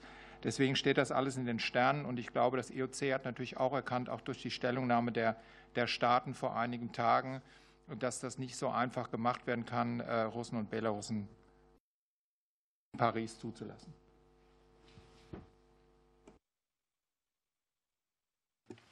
Herr Preuß, bitte. Ähm, hinsichtlich der und belarussischen russischer Athleten ähm, stehen wir definitiv zu unserer Haltung, eben, dass eine Rückkehr russischer und belarussischer Athleten zum jetzigen Zeitpunkt verfrüht und einfach das falsche Signal wäre. Wir haben daraufhin auch mal mit unseren eigenen, also mit unseren Mitgliedern, mit, mit den Athletinnen und Athleten gesprochen, wie sie da tatsächlich auch, auch dazu stehen. Und wir haben eine große Sensibilisierung zu dem ganzen Thema wahrgenommen, dass sie sich einfach auch gar nicht vorstellen können, wie das funktionieren soll, wie sie, wie sie russischen AthletInnen entsprechend gegenüberstehen können ähm, und vor allem aber auch, was es mit ukrainischen Athletinnen und Athleten macht, wenn die russischen und belarussischen Athletinnen wieder zugelassen werden. Darüber hinaus, äh, Herr Dr. Rücker hat es angesprochen, auch mit der, mit der ähm, Doping-Problematik eine riesengroße Unsicherheit, die auch da bei den Athletinnen und Athleten zu spüren ist, hinsichtlich, inwiefern sind die Chancengleichheit noch gewährt ähm, durch die, durch die vergangenen Jahre und, das, äh, und dem auch zuvor gegangenen ähm, Staatsdoping, was äh, auf russischer Seite entsprechend betrieben wurde. Ich ähm, denke, es ist trotzdem auch zu betonen, dass das eine extrem schwierige Frage ist, nun äh, kollektiv äh, Athletinnen und Athleten auszuschließen. Und äh, wir wissen auch, dass das juristisch äh, eine, sehr, sehr schwierige Abwägung ist. Am Ende ist die, wir, wir sind der Auffassung, dass eine Rückkehr derzeit falsch ist, weil sich auch die Kriegsumstände nicht gebessert haben, ganz im Gegenteil. Ähm, und das äh, verheerende Signalwirkung am Ende hätte. Ähm, es geht am Ende darum, ob die, dieser Ausschluss verhältnismäßig ist und ob diese Un, Un, Ungleichbehandlung dann auch gerechtfertigt wäre. Ich denke, was, was unsere, unser Anliegen wäre, dass sich, äh, Sie haben ja noch mehrere Probleme angesprochen, dass sich der internationale Sport äh, mit Fragen zu roten Linien befasst. Also einfach nur äh, hinzugehen und zu sagen, diese Büchse der Pandora wollen wir überhaupt nicht öffnen, weil der Sport vereint, der soll nicht spalten, das halten wir für falsch. Es geht am Ende darum, ähm, äh, ob äh, ein Staat, der einen Angriffskrieg gegen eine Nation führt, äh, Teil der olympischen Bewegung sein kann, die sich für den Frieden einsetzt oder ein NOK aus einem Staat. Es geht ja aber auch um andere Fragen. In Iran, äh, wo Sport und Staat auch verbunden sind, werden Athletinnen und Athleten verfolgt und hingerichtet. Äh, kann eine, äh, ein Land ähm, Olympische Spiele ausrichten, äh, das mutmaßlich oder sogar Verbrechen gegen die Menschlichkeit ausübt. Also da wollen wir eine Debatte zu Kriterien, vielleicht auch zu roten Linien. Und die ist sehr, sehr, muss differenziert geführt werden. Das soll überhaupt keine Schwarz- und Weiß-Diskussion gehen, weil wir können nicht alle ausschließen. Das, ist das kann gar nicht gehen. Das ist auch nicht, was der Sport will. Aber der Sport hat gewisse Werte. Er steht ja nicht im luftleeren Raum da. Er hat ja ein Wertefundament. Und wie verwirklicht er diese Ziele? Das ist die Frage. Und der Sport hat eigentlich keine Antworten auf diese Situation, wie sie jetzt eingetreten ist. Die Regelwerke, die Charta hat eigentlich keine Antwort darauf, was passiert, wenn so ein Angriffskrieg geführt wird und die Athletinnen und Athleten leider ja mit dem äh, Staat so eng verbunden sind. Das ist ja das Problem hier, dass Sport und Staat so eng verwoben sind. Vielen Dank. Das Wort hat Frau Nastic jetzt, bitte. Äh, ja, vielen Dank auch von meiner Seite für Ihre Berichte. Ich würde tatsächlich gleich bei Ihnen anfangen, Herr Klein, äh, weil ich auch nicht aus Deutschland komme und ähm, viele, also der Sport ja hier auch sehr migrantisch geprägt ist. Das ist ja der Vorteil der, einer inklusiven Gesellschaft und des Sports. Aber die Frage stellt sich auch im Hinblick, was Sie gesagt haben, äh, man kann ja die Sportlerinnen und Sportler nicht für ihre Regime wiederum verantwortlich machen, nicht wahr? Weil die Chancen sowieso viel schwerer sind, wenn man in einem Staat, keine Ahnung, wie Saudi-Arabien, Iran oder sonst wo geboren ist oder Frau und äh, in diesem System zurechtkommen muss, um überhaupt Sportlerin zu werden. Das zeigt ja auch die Erfahrung äh, äh, aus dem Ostblock früher, wo ich herkomme und so weiter. Und äh, da würde mich tatsächlich interessieren, also Sie sprachen ja von einem internationalen Sportsystem, das ja kein Gegenspiel hat. Da gebe ich Ihnen vollkommen recht. Aber was für Ideen hätten Sie, dass man gleichzeitig eben nicht die Sportlerinnen und Sportler, die nicht zwangsläufig auch sich mit ihren Regimen identifizieren, äh, wie man die wiederum nicht dafür bestraft? Also auch vielleicht im Hinblick darauf zum DOSB kommt. Ich begrüße es, wir begrüßen es als Linke aus ausdrücklich, äh, dass Sie die Menschenrechte jetzt äh, so sehr auch ähm, äh, ja, in, in Fokus genommen haben und auch in Ihrer Satzung aufgenommen haben. Herr Dr. Rücker, Sie sprachen ja auch davon, dass es klare klare Richtlinien geben muss äh, für Menschenrechte. Sie möchten ja auch eine Menschenrechtspolicy einführen. Könnten Sie da vielleicht Näheres zu einem Zeitplan diesbezüglich sagen, weil meine Zeit abläuft?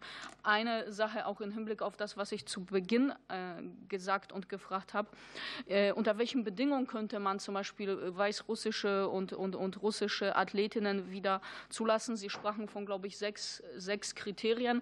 Zwei haben Sie angeführt, unter anderem Doping und eben verständlicherweise Nähe zur Armee. Könnten Sie die äh, anderen noch vielleicht erläutern? Vielen Dank. Ich würde dann direkt einfach auf Ihre Frage ähm, eingehen. Vielen Dank dafür. Es ähm, ist natürlich richtig, was Sie ansprechen. Und das äh, war für uns als Athletenvertretung auch wirklich ein sehr schmerzlicher Schritt. Ähm, wir haben auch lange mit uns da, da, dazu gerungen, als der Krieg auch ausgebrochen ist, als der Angriffskrieg gestartet wurde durch den Aggressor Russland, ob wir das fordern. Und ähm, wir haben es schweren Herzens getan, weil äh, es am Ende so ist, dass der Idealzustand, dass Sport und Staat getrennt sind und dass Athletinnen und Athleten auch als Individuen antreten, einfach nicht gegeben ist. Das ist, äh, nicht, das ist, das ist derzeit, äh, bildet sich so in der Realität nicht ab. Ähm, und gleichzeitig, das ist ja diese Abwägungsfrage, die man dann treffen muss, und das äh, wird sicherlich auch juristisch sehr, sehr, äh, also auch interessant und schwierig sein, ähm, sind da natürlich noch Rechte anderer, äh, nämlich auch die der ukrainischen Athletinnen und Athleten. Was passiert, wenn die dort auf Russen und Belarussen treffen? Ähm, das hat auch Auswirkungen auf ihre Wettkampfsvorbereitung, auf die Wettkämpfe selbst. Wir kennen Berichte, wo es zu äh, also auch Auseinandersetzungen auf Social Media zum Beispiel schon gekommen ist. Ähm, deshalb haben wir uns schweren Herzens äh, dieser Forderung angeschlossen, äh, beziehungsweise haben sie gestellt, vor allem durch die Erfahrung der Vergangenheit. Wir haben nämlich gelernt, dass, äh, dass äh, ein milderes Mittel wie die Neutralität, wie, wie man sie ja dann vielleicht anregen könnte, nicht funktioniert hat in Russland. Äh, nach dem Staatsdoping-Skandal hat diese Auflage der Neutralität in der Praxis nicht funktioniert und die Athletinnen und Athleten werden auch innenpolitisch weiterhin instrumentalisiert. Wir haben dann 13 Fragen entwickelt, auch von unseren Mitgliedern, wie man überhaupt Neutralität gewährleisten kann, was da überhaupt passiert. Und solange es da keine überzeugenden Antworten gibt, sind wir zu dem Entschluss gekommen, dass es derzeit der kollektive Ausschluss doch äh, der bessere Weg ist.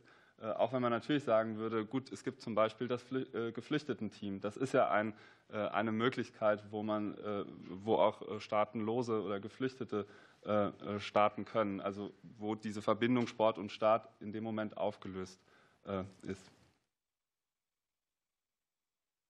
Ja, ganz kurz, ich beginne mit den Kriterien. Dazu muss ich sagen, wir sind innerhalb des DOSB ja in einem Prozess und um, um Diskussion, äh, wie wir Kriterien insgesamt noch aufstellen. Wir haben die Kriterien zunächst mal vorläufig benannt gegenüber dem IOC. Strikte Neutralität, keine Flaggen, keine Symbole, nichts. Wenn Athleten, Athletinnen offen die Armee und die russischen Ziele unterstützen, keine Teilnahme. Das Anti-Doping-System habe ich genannt, sehr schwerwiegend für uns. Äh, es muss ein fairer Qualifikationsprozess stattfinden, sehr schwierig, äh, muss man deutlich sagen. Ähm, äh, das Letzte ist natürlich, bleibt aufrechterhalten die anderen Sanktionen gegen Russland und Belarus.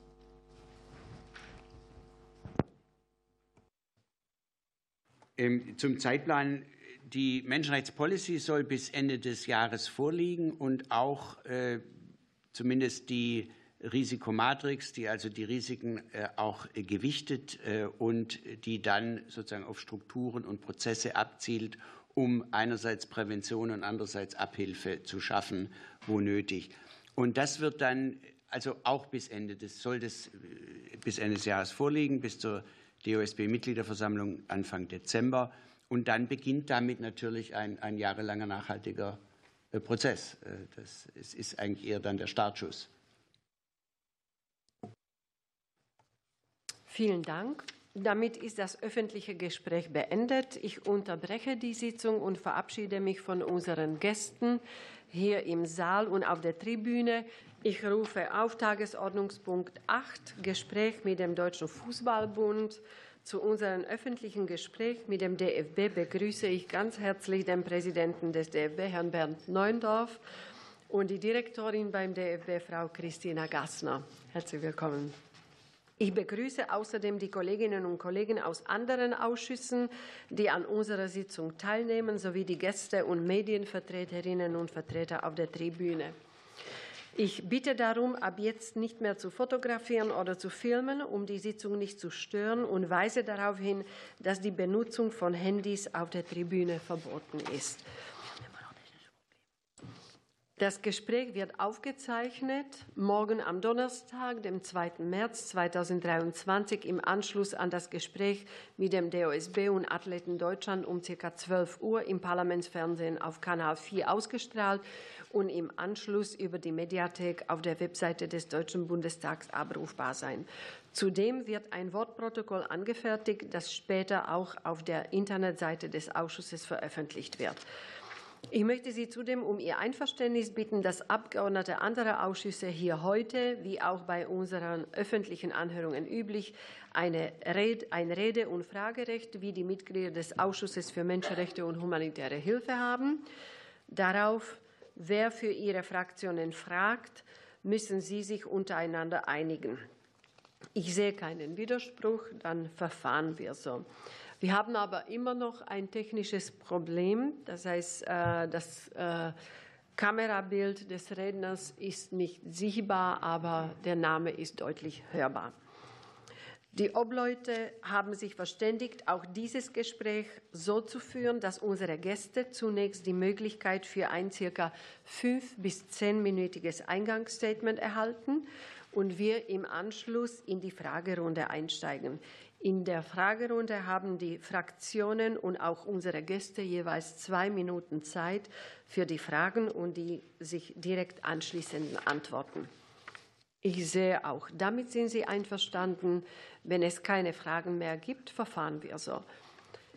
Herr Neundorf, Frau Gassner, Sie wissen, dass sich dieser Ausschuss äh, immer wieder intensiv mit dem Thema Menschenrechte und Sport beschäftigt. Vorhin haben wir uns dazu auch äh, mit dem DOSB und Athleten Deutschland ausgetauscht. Jetzt gebe ich äh, gern zunächst Ihnen, Herr Neuendorf, das Wort für einleitende Bemerkungen. Vielen Dank, Frau Vorsitzende, und äh, von meiner Seite auch vielen Dank für die Einladung hier in diesen Ausschuss, der ich gerne nachgekommen bin. Ähm, ich komme gerade aus dem Sportausschuss. Da, spielte das ähnliches Thema eine Rolle. Wir betrachten ja insbesondere, glaube ich, auch noch mal so ein bisschen die Situation, äh, wie sie sich in äh, Katar zugetragen hat während der letzten Fußball-Weltmeisterschaft. Und dazu würde ich gerne ein paar Ausführungen machen, aber auch gerne natürlich dann zu anderen Aspekten rund um den Fußball und das Thema Menschenrechte stehe ich zur Verfügung.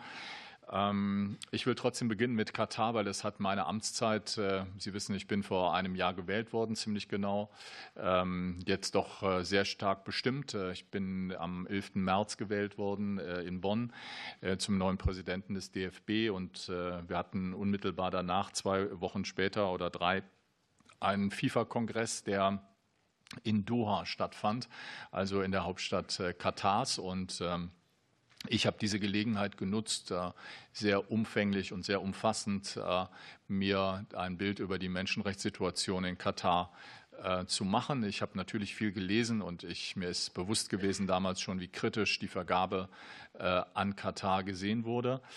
Nichtsdestotrotz ist es, glaube ich, immer wichtig, vor Ort diese Gespräche zu führen.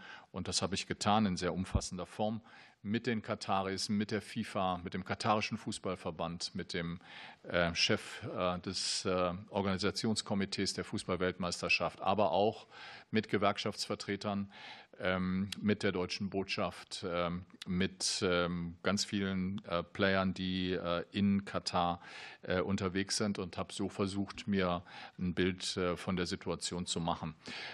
Ich kürze das hier ab, das können wir gerne gleich alles noch intensivieren. Aus dieser Reise und aus diesen vielen Gesprächen, die ich gemacht habe, sind dann auch ganz konkrete Forderungen seitens des DFB entstanden. Wir haben ein Paper zu Katar entwickelt. Wir haben konkrete Forderungen erhoben in Richtung äh, katarische Regierung, aber auch in Richtung FIFA.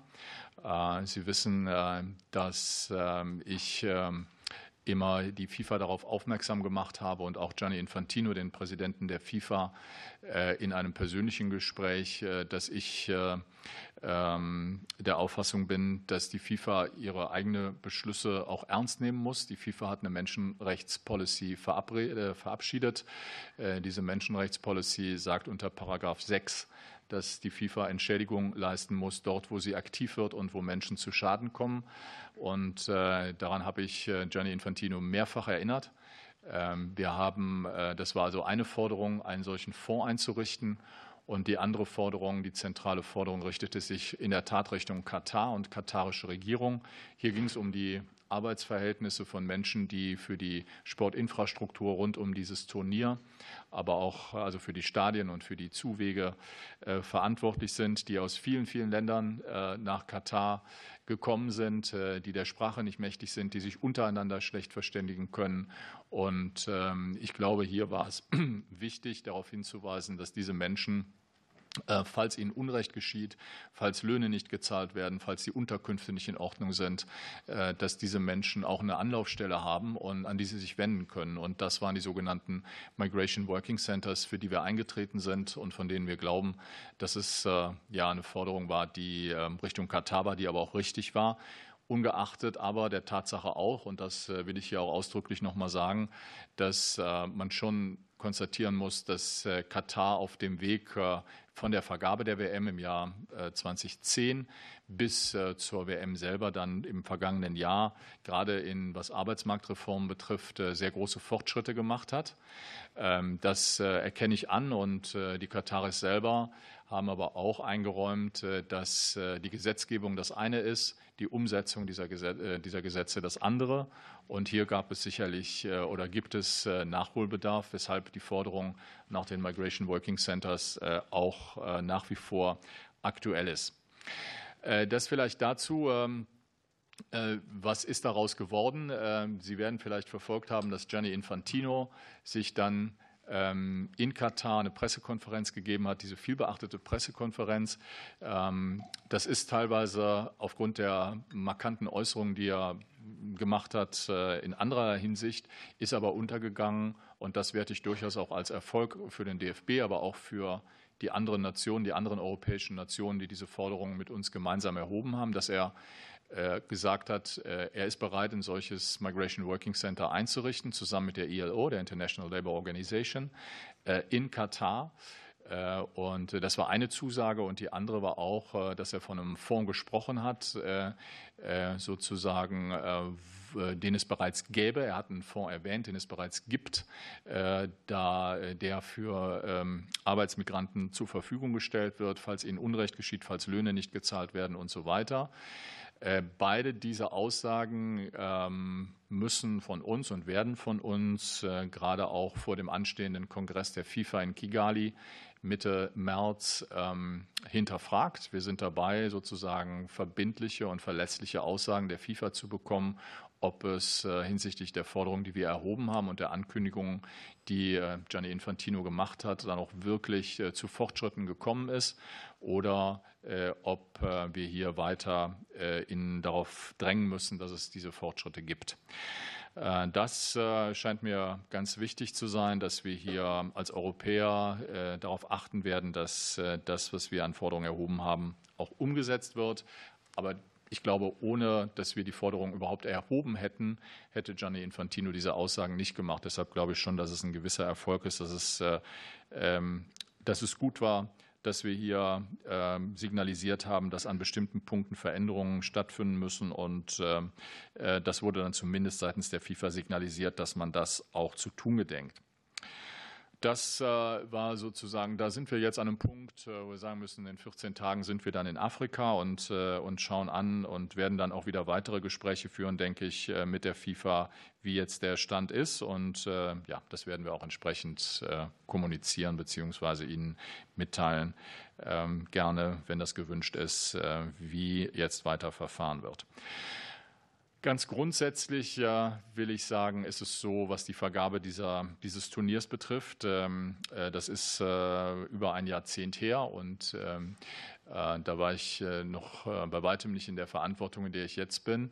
Aber es war dann so auf der Strecke, dass auch aufgrund der Kritik an Katar ähm, eine Reihe von äh, Veränderungen vorgenommen wurden, äh, auch in der FIFA. Die FIFA hat mittlerweile in ihren Statuten eine Passage auch aufgenommen, in der die Vergabe der Turniere und äh, solche großen Turniere wie Fußball-Weltmeisterschaften ähm, gebunden sind an ähm, Fragen, also ein Kriterium ist das Thema Menschenrechte. Wie werden Menschenrechte umgesetzt? Äh, wird mit der Vergabe an ein bestimmtes Land äh, möglicherweise auch Bedingungen geknüpft, äh, dass man in Menschenrechtsfragen weiterkommt, sich entwickelt, ähm, eine Perspektive bietet? Ähm, das sind Dinge, die mittlerweile bei der FIFA hinterlegt sind, angekommen sind, Kriterien, die eine Rolle spielen. Und ähm, wie Sie vielleicht wissen, werde ich im April äh, aller Voraussicht nach in den FIFA Council einziehen. Das ist sozusagen die Regierung der FIFA, in der die Entscheidungen dann auch getroffen werden, unter anderem über die Vergabe von Turnieren. Und äh, das will ich hier auf jeden Fall schon deutlich machen, dass äh, es mir natürlich ein wichtiges Anliegen ist, dass dieser Aspekt der Menschenrechte, der jetzt auch eindeutig hinterlegt ist in den Statuten der FIFA, dass er dann auch wirklich herangezogen wird bei der Vergabe solcher Turniere. Und wichtig wird dann sein zu sehen, wie ist die Gewichtung eines solchen Kriteriums, äh, weil das äh, sozusagen kann ich jetzt noch nicht sagen, das wird man in der Situation sehen, welche Rolle das spielt. Trotzdem ist die FIFA die FIFA und ich will ganz klar sagen, ähm, bevor ähm, ja, die Erwartungen auch in meine Richtung jetzt zu exorbitant werden. Wir haben 211 Mitgliedsverbände in der FIFA. Ähm, Sie äh, haben eine Situation, dass äh, Gianni Infantino seine Wiederwahl angekündigt hat, äh, woraufhin über 200 Verbände ihn auch nominiert haben für diesen Posten. Es waren wenige Verbände, die das nicht gemacht haben. Dazu gehören wir als Deutscher Fußballbund, weil wir in verschiedener Hinsicht im Unklaren sind über den weiteren Weg der FIFA. Das gilt für sportpolitische Dinge, das gilt aber auch insbesondere auch für Menschenrechtsthemen. Und aufgrund dieser, ja, ich will mal sagen, für uns etwas unbefriedigenden Situation, wie die FIFA sich aufstellt, in welche Richtung sie geht in den kommenden Jahren, äh, haben wir es unterlassen, Gianni Infantino zu nominieren für diese Aufgabe. Wir beobachten gerade sehr genau, äh, was passiert in der FIFA, was wird angekündigt. Äh, wir behalten uns ausdrücklich vor, wenn Gianni Infantino bis Mitte März auch sozusagen noch weitere Zeichen aussendet, die in die richtige Richtung gehen, für uns in die richtige Richtung gehen, dann würden wir im Präsidium sicherlich auch noch mal darüber beraten, ob eine Wiederwahl möglich ist unter bestimmten Voraussetzungen, die wir im Moment nicht sehen. Ich will das so ausdrücklich sagen, aber die Entscheidung obliegt auch nicht dem Präsidenten des DFB alleine, sondern das müssen wir äh, in den Gremien dann besprechen und das wird dann in absehbarer Zeit auch erfolgen. Aber so stellt sich die Situation für mich im Moment dar. Ähm, ich könnte viele andere Themen anschneiden, aber ich will gerne das auch dann Ihren Fragen überlassen, weil ähm, ich weiß nicht, ob das Thema der Armbinde und der Zeichen und alles Mögliche, worüber ich gerade schon gesprochen habe im Sportausschuss sehr ausführlich, äh, hier interessiert oder eine Rolle spielt oder ob es dann eher übergeordnete und grundsätzliche Themen sind der Menschenrechte. Das überlasse ich gerne Ihnen. Vielen Dank, Herr Neuendorf. Frau Gassner, Sie haben das Wort, falls Sie ergänzen möchten. Okay. Dann äh, steigen wir jetzt in die Fragerunde ein. Der erste Fragesteller ist Herr Funke von der SPD. Vielen Dank, Frau Vorsitzende. Vielen Dank, Herr Neuendorf, dass Sie heute unser Gast sind und sich den Fragen stellen. Ich würde mal noch mal so drei Themenkomplexe versuchen, in der kurzen Zeit anzuschneiden. Ähm, einmal noch mal das Thema äh, Entschädigung. Also nehme ich das richtig wahr, dass es da zumindest jetzt vor dem Kongress noch keine konkretisierenden Zeichen ähm, gibt, dass da irgendwas passiert ist und dass es erst nachgefragt werden muss. Wenn es da was gibt, wäre eine Antwort schön. Ähm, und auch so, wenn wir uns jetzt die Vergaben anschauen, ne, und Sie haben ja auch gerade in dem letzten Satz gesagt, dass diese ganzen Folgewirkungen, die wir dann zu Beginn des Turniers und die Probleme auch unsere Sportlerinnen und Sportler da quasi hatten und in der ungünstigen Situation, in der sie waren, das hängt ja mit der Vergabe zusammen. Und es ist ja gut, dass es bei der FIFA da jetzt äh, nochmal Kriterien geschärft gibt. Es stellt sich schon aber die Frage, wie schaffen wir es eigentlich, da auch eine gewisse Accountability herzustellen oder wie können wir das vorantreiben, dass wir da auch ähm, stärker in der Umsetzung werden. Das wäre das Erste. Die zweite Frage ist ähm, auch nochmal so ein bisschen verbandsintern, wenn es auch um die äh, Stellung der Sportlerinnen und Sportler äh, geht. Wir haben von den Athleten Deutschland äh, vor uns ja auch gehört, dass sie sich auch wünschen würden, und das sehen wir ja in vielen Bereichen des Sportes, ähm, eine stärkere Politisierung, eine stärkere auch Meinungsäußerung der Sportlerinnen und Sportler. Wie bekommen wir das eigentlich mit der ähm, politischen Neutralität zusammen? Was müssen wir da vielleicht anpassen? Weil wir sehen ja jetzt schon, dass das auch ein zunehmend der Fall ist, dass sich Sportlerinnen und Sportler äußern und wir da immer in die Situation kommen, ähm, auch für, für natürlich sehr, sehr positive Dinge, ähm, und dann aber immer die Schwierigkeiten kommen, dass es eigentlich mit der politischen Neutralität dann schwierig zusammenzubringen ist. Und die dritte Frage, ähm, auch das in Anschluss an das Turnier in Katar, nächstes Turnier ja Euro 24 in Deutschland. Ich finde, bin der festen Überzeugung, dass das schon auch ähm, sozusagen der Gegenpol werden muss, dass wir da schauen müssen, dass wir die Durchsetzung der Menschenrechte, und das betrifft ja viele Fragen, also da geht es ja auch um sozusagen Schutz vor Diskriminierung, Antirassismus, äh, Einsatz für queere Menschen. Ich weiß, dass das BMI und dass Sie da auch auf dem Weg sind, aber vielleicht können Sie da ja nochmal ein kurzes Update äh, geben, wie in den Menschenrechtsfragen äh, die Turniervorbereitung für 24 läuft und was da nochmal auf dem Weg ist, gerade im Widerstand ist. Danke.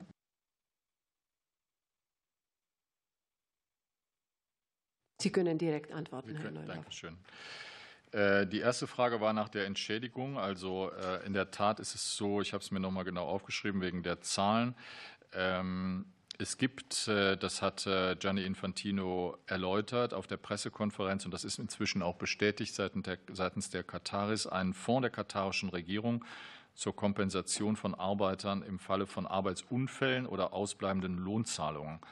Diesen Fonds gibt es bereits seit 2018 äh, und dieser hat wohl einen Umfang von etwa 350 Millionen US-Dollar, dieser Fonds.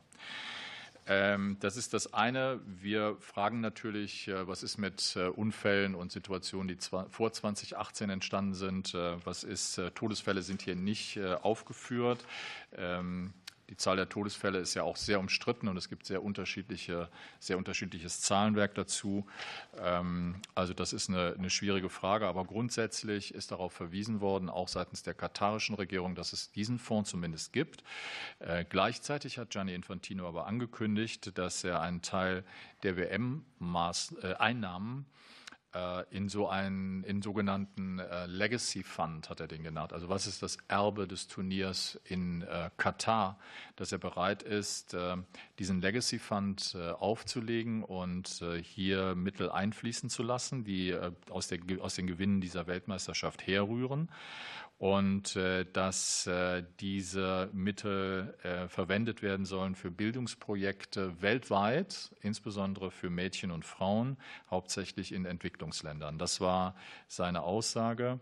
Und wir haben bisher ähm, wie gesagt, noch keine konkreten, also das sind ja erfreuliche Aussagen, und ich wiederhole das gerne nochmal, ich glaube nicht, dass ohne den Druck, den wir aufgebaut haben als Europäer in diese Richtung, äh, irgendeine Äußerung in diese Richtung äh, geschehen wäre. Äh, jetzt geht es darum, das zu überprüfen, sozusagen inwiefern wir hier wirklich fortschritt oder inwieweit die FIFA da wirklich aktiv geworden ist. Das kann ich Ihnen nicht sagen, aber so ist die Situation bei den Fonds gerade. Ähm, die Stellung der Sportler ähm, ich habe das gerade auch beantwortet im Sportausschuss. Äh, wir haben mm, ja eine Debatte, die, die geht dann teilweise so, dass man sich, äh, wenn das Turnier beginnt, sich aufs Turnier konzentrieren muss oder so, vor, also kurz vor dem Turnier.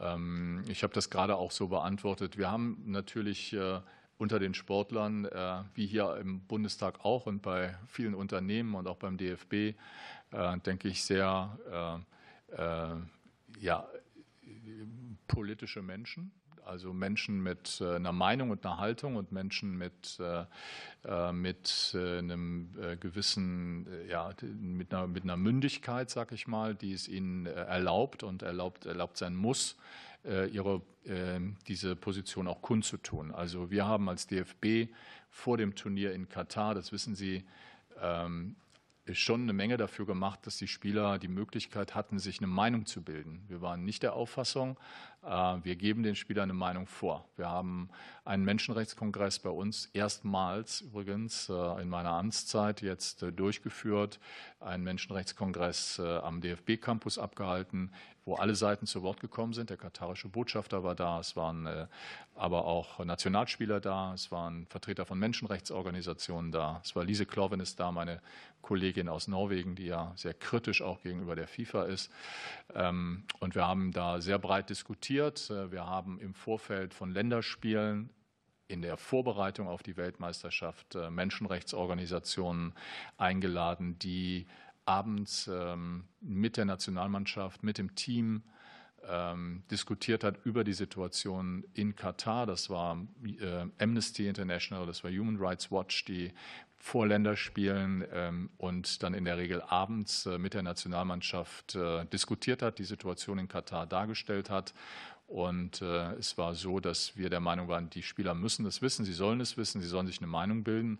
Und viele von ihnen haben sich ja dann auch geäußert, äh, auch vor dem Turnier. Ähm, ich habe es gerade auch erwähnt, also es war ähm, Manuel Neuer, es war, ähm, äh, es, war Kimmich, es war Goretzka, es war Schlotterbeck. Es waren einige, die auch sehr kritisch damit umgegangen sind. Und insofern glaube ich, äh, das ist eigentlich meine Herangehensweise, dass wir ein Maximum an Aufklärung bieten für die Spieler und äh, ihnen sie so in die Lage zu versetzen, sich zu, äh, zu äußern und zu artikulieren. Äh, das finde ich richtig. Ich finde übrigens nicht, und da widerspreche ich ein bisschen, ähm, dass es beim Thema Menschenrechte äh, um klassisch politische Äußerungen geht. Ich glaube, hier ist es nicht so, ob ich eine Umgehungsstraße von A nach B baue, ist was, äh, das, äh, da kann man so oder so entscheiden. Ich glaube, beim Thema Menschenrechte, das ist keine Frage, die man so oder so entscheiden kann. Und äh, deswegen glaube ich schon, äh, dass, es, äh, dass wir auch selber nicht sagen sollten, wenn man sich für Menschenrechte äußert, ist das eine politische Aussage im klassischen Sinne. Weil es ist eine Aussage, glaube ich, die erlaubt sein muss und wo, wenn man, wenn diese Verbände für die Menschenrechte einstehen, so wie wir es tun, wie die FIFA es tut, zumindest auf dem Papier, dann muss es auch möglich sein, diese Grundsätze, die man sich selber gegeben hat, auch äh, zu zeigen. Und äh, deswegen will ich hier sagen, äh, ob es eine klassische politische Äußerung ist, wie viele andere Entscheidungen, die hier im Bundestag debattiert und entschieden werden. Da, ähm, glaube ich, kann man durchaus unterschiedlicher Meinung sein. Vielen Dank. Digital zugeschaltet ist uns für die. Ah ja, doch, okay. Dann hat das Wort für die CDU-CSU-Fraktion Herr Altenkamp. Ja, vielen Dank. Ähm, ich habe mich eigentlich zu Wort gemeldet. Ja, aber ich, wir haben uns vorhin darauf verständigt, dass ich anfange. Ah, okay, Alles perfekt, fang du an. Gut, alles klar, Herr Neuendorf. Äh, Man sieht das hier nicht im äh, Bildschirm. Genau. Zwei Minuten bitte. Wir alles haben klar. die Genehmigung ja, ja, ja, bis 17.30 Uhr. Auf, auf.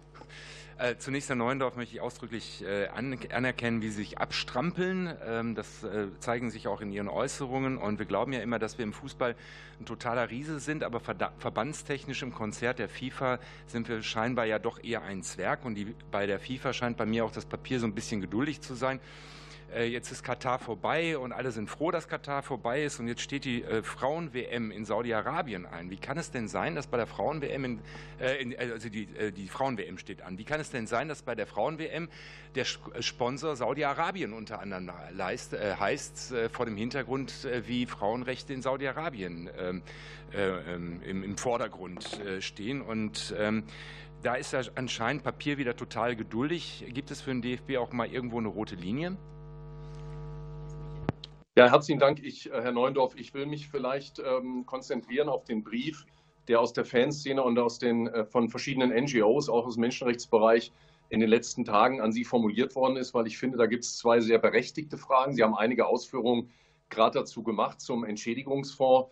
Äh, es gab ja auch im Vorfeld äh, der WM die Aufforderung an den DFB, mit gutem Beispiel voranzugehen. Mich interessiert, warum Sie dieser Aufforderung nicht nachgekommen sind, weil das natürlich auch andere unter Druck setzt. Und bei der FIFA muss man sagen, an den Taten soll man sie messen. Bisher, der Kollege Altenkamp hat ja Katar angesprochen, äh, zieht man keine rote Linien, sondern man macht einfach weiter wie bisher. Insofern ist auch beim Entschädigungsfonds bisher nichts äh, rumgekommen bei der FIFA. Sie haben angedeutet, es könnte auch zu einer Zustimmung äh, zu Infantinos Wahl kommen. Mich würde interessieren, das ist die Frage, die auch in dem Schreiben gestellt worden ist, äh, warum Sie sich eigentlich enthalten wollen. Wäre es nicht zielführender, dagegen zu stimmen? Ich würde sagen, viel wichtiger wäre es aus meiner Sicht noch, dass der größte nationale Sportfachverband der Welt Verbündete strategisch sich sucht, um eine Wahl von einem solchen Typen wie Infantino, ich bin großer Fußballfan, aber äh, der hat nun wirklich gar keine Akzeptanz mehr, Verbündete zu suchen, um diese Wahl zu verhindern. Das wäre noch viel wichtiger.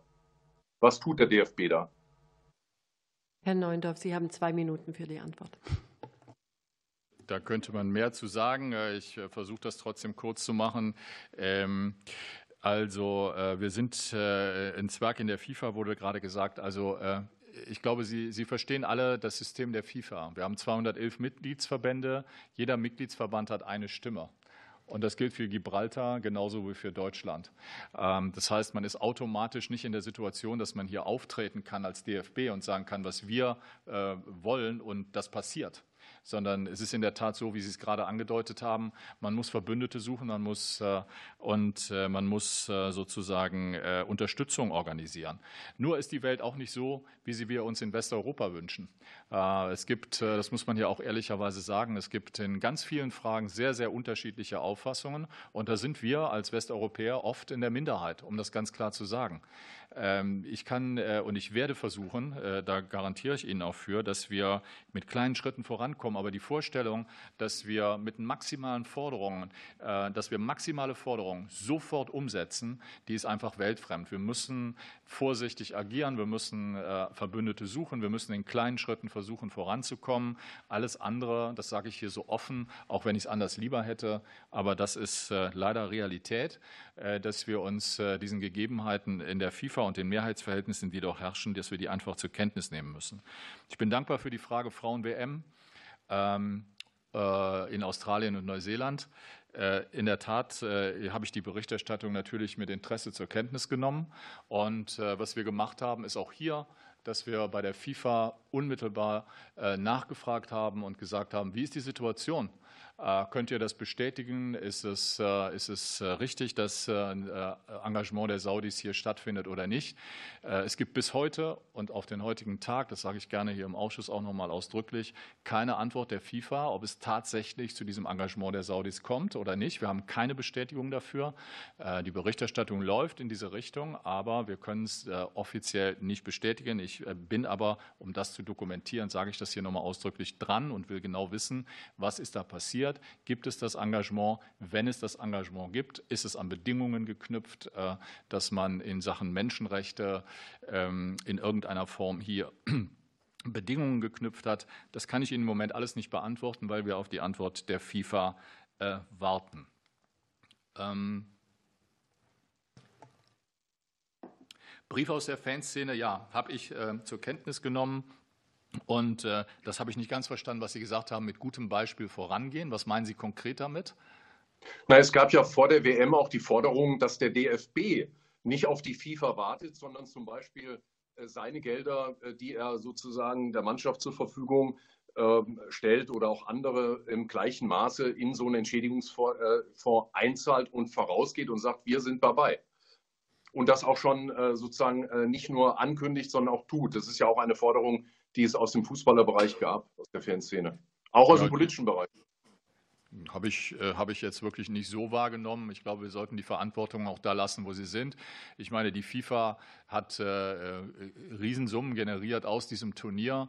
Wir haben alleine an die Verbände sind 440 äh, Millionen US-Dollar jetzt werden ausgeschüttet. Ähm, das ist aber nur das, was an Prämien ausgeschüttet wird seitens der FIFA. Und ich glaube, auch hier sollten wir die Verantwortung da belassen, wo sie ist. Also ich sehe hier schon in erster Linie. Ja, aber da bewegt sich ja nichts. Ja, aber das warten wir doch bitte ab. Ich habe ja gesagt, dass wir äh, nicht nachlassen in unseren Bemühungen, dass wir die. Herr Brandt, wir werden Sie jetzt stumm schalten. Das Neundorf, Sie dürfen fortsetzen. Nein, das können wir gerne bilateral auch. Ich würde den Kollegen auch gar nicht im Ungewissen lassen. Aber wir, die Working Group am Katar, die Europäer, arbeitet weiter. Wir werden all diese Fragen äh, weiter vorantreiben. Wenn die FIFA nicht antwortet, dann können wir dazu nichts machen. Das ist ähnlich wie mit der Binde. Wir kriegen keine Entscheidung. Äh, aber wir werden das äh, natürlich weiter thematisieren und versuchen, hier Gewissheit zu bekommen. Ähm, ja, das ist, glaube ich, das ist das, was ich im Moment dazu sagen kann. Und ich möchte noch mal ganz klar dem Eindruck entgegenwirken, äh, wir rücken äh, von der Position ab. Äh, ich habe wir rücken von der kritischen Position gegenüber Infantino ab. Es ist immer so, und wem sage ich das hier im Parlament, wenn wir eine Nominierung vornehmen, äh, dann steht äh, eine Wahl an. Und äh, auf der Strecke von der Nominierung bis zur Wahl können Dinge passieren. Wir sind genau in dieser Phase. Es passiert im Moment nichts, deshalb kann ich Sie beruhigen. Wenn nichts passiert, dann werde ich im Präsidium mit meinen Kollegen sicherlich auch eine Entscheidung treffen, die, die sicherlich kritisch ist gegen Infantino. Aber lassen Sie uns doch bitte die Reihenfolge richtig einhalten und sagen, okay, er hat die, wir geben ihm die Chance, äh, bestimmte Dinge, die für uns wichtig sind, entsprechend auch anzuschieben bzw. überzeugend darzulegen. Und äh, wenn das nicht der Fall ist, dann äh, ist das sicherlich für uns auch ein Hinweis. Herr Mijatovic, bitte. Vielen Dank, Frau Vorsitzende. Und ich möchte vorschalten, ich bin leider in sechs Minuten im Plenum dran und stelle meine Fragen. Aber ich habe einen wunderbaren Kollegen, und wie Sie wissen, ist Fußball ja Teil der ganzen Welt. Der FC Bundestag hat bei der Parlaments-EM in Finnland den Titel geholt nach zwölf Jahren. Und Kasim Tayyar Saleh hat großen Anteil daran gehabt und äh, wird die Antworten gerne dann auch äh, mitnehmen.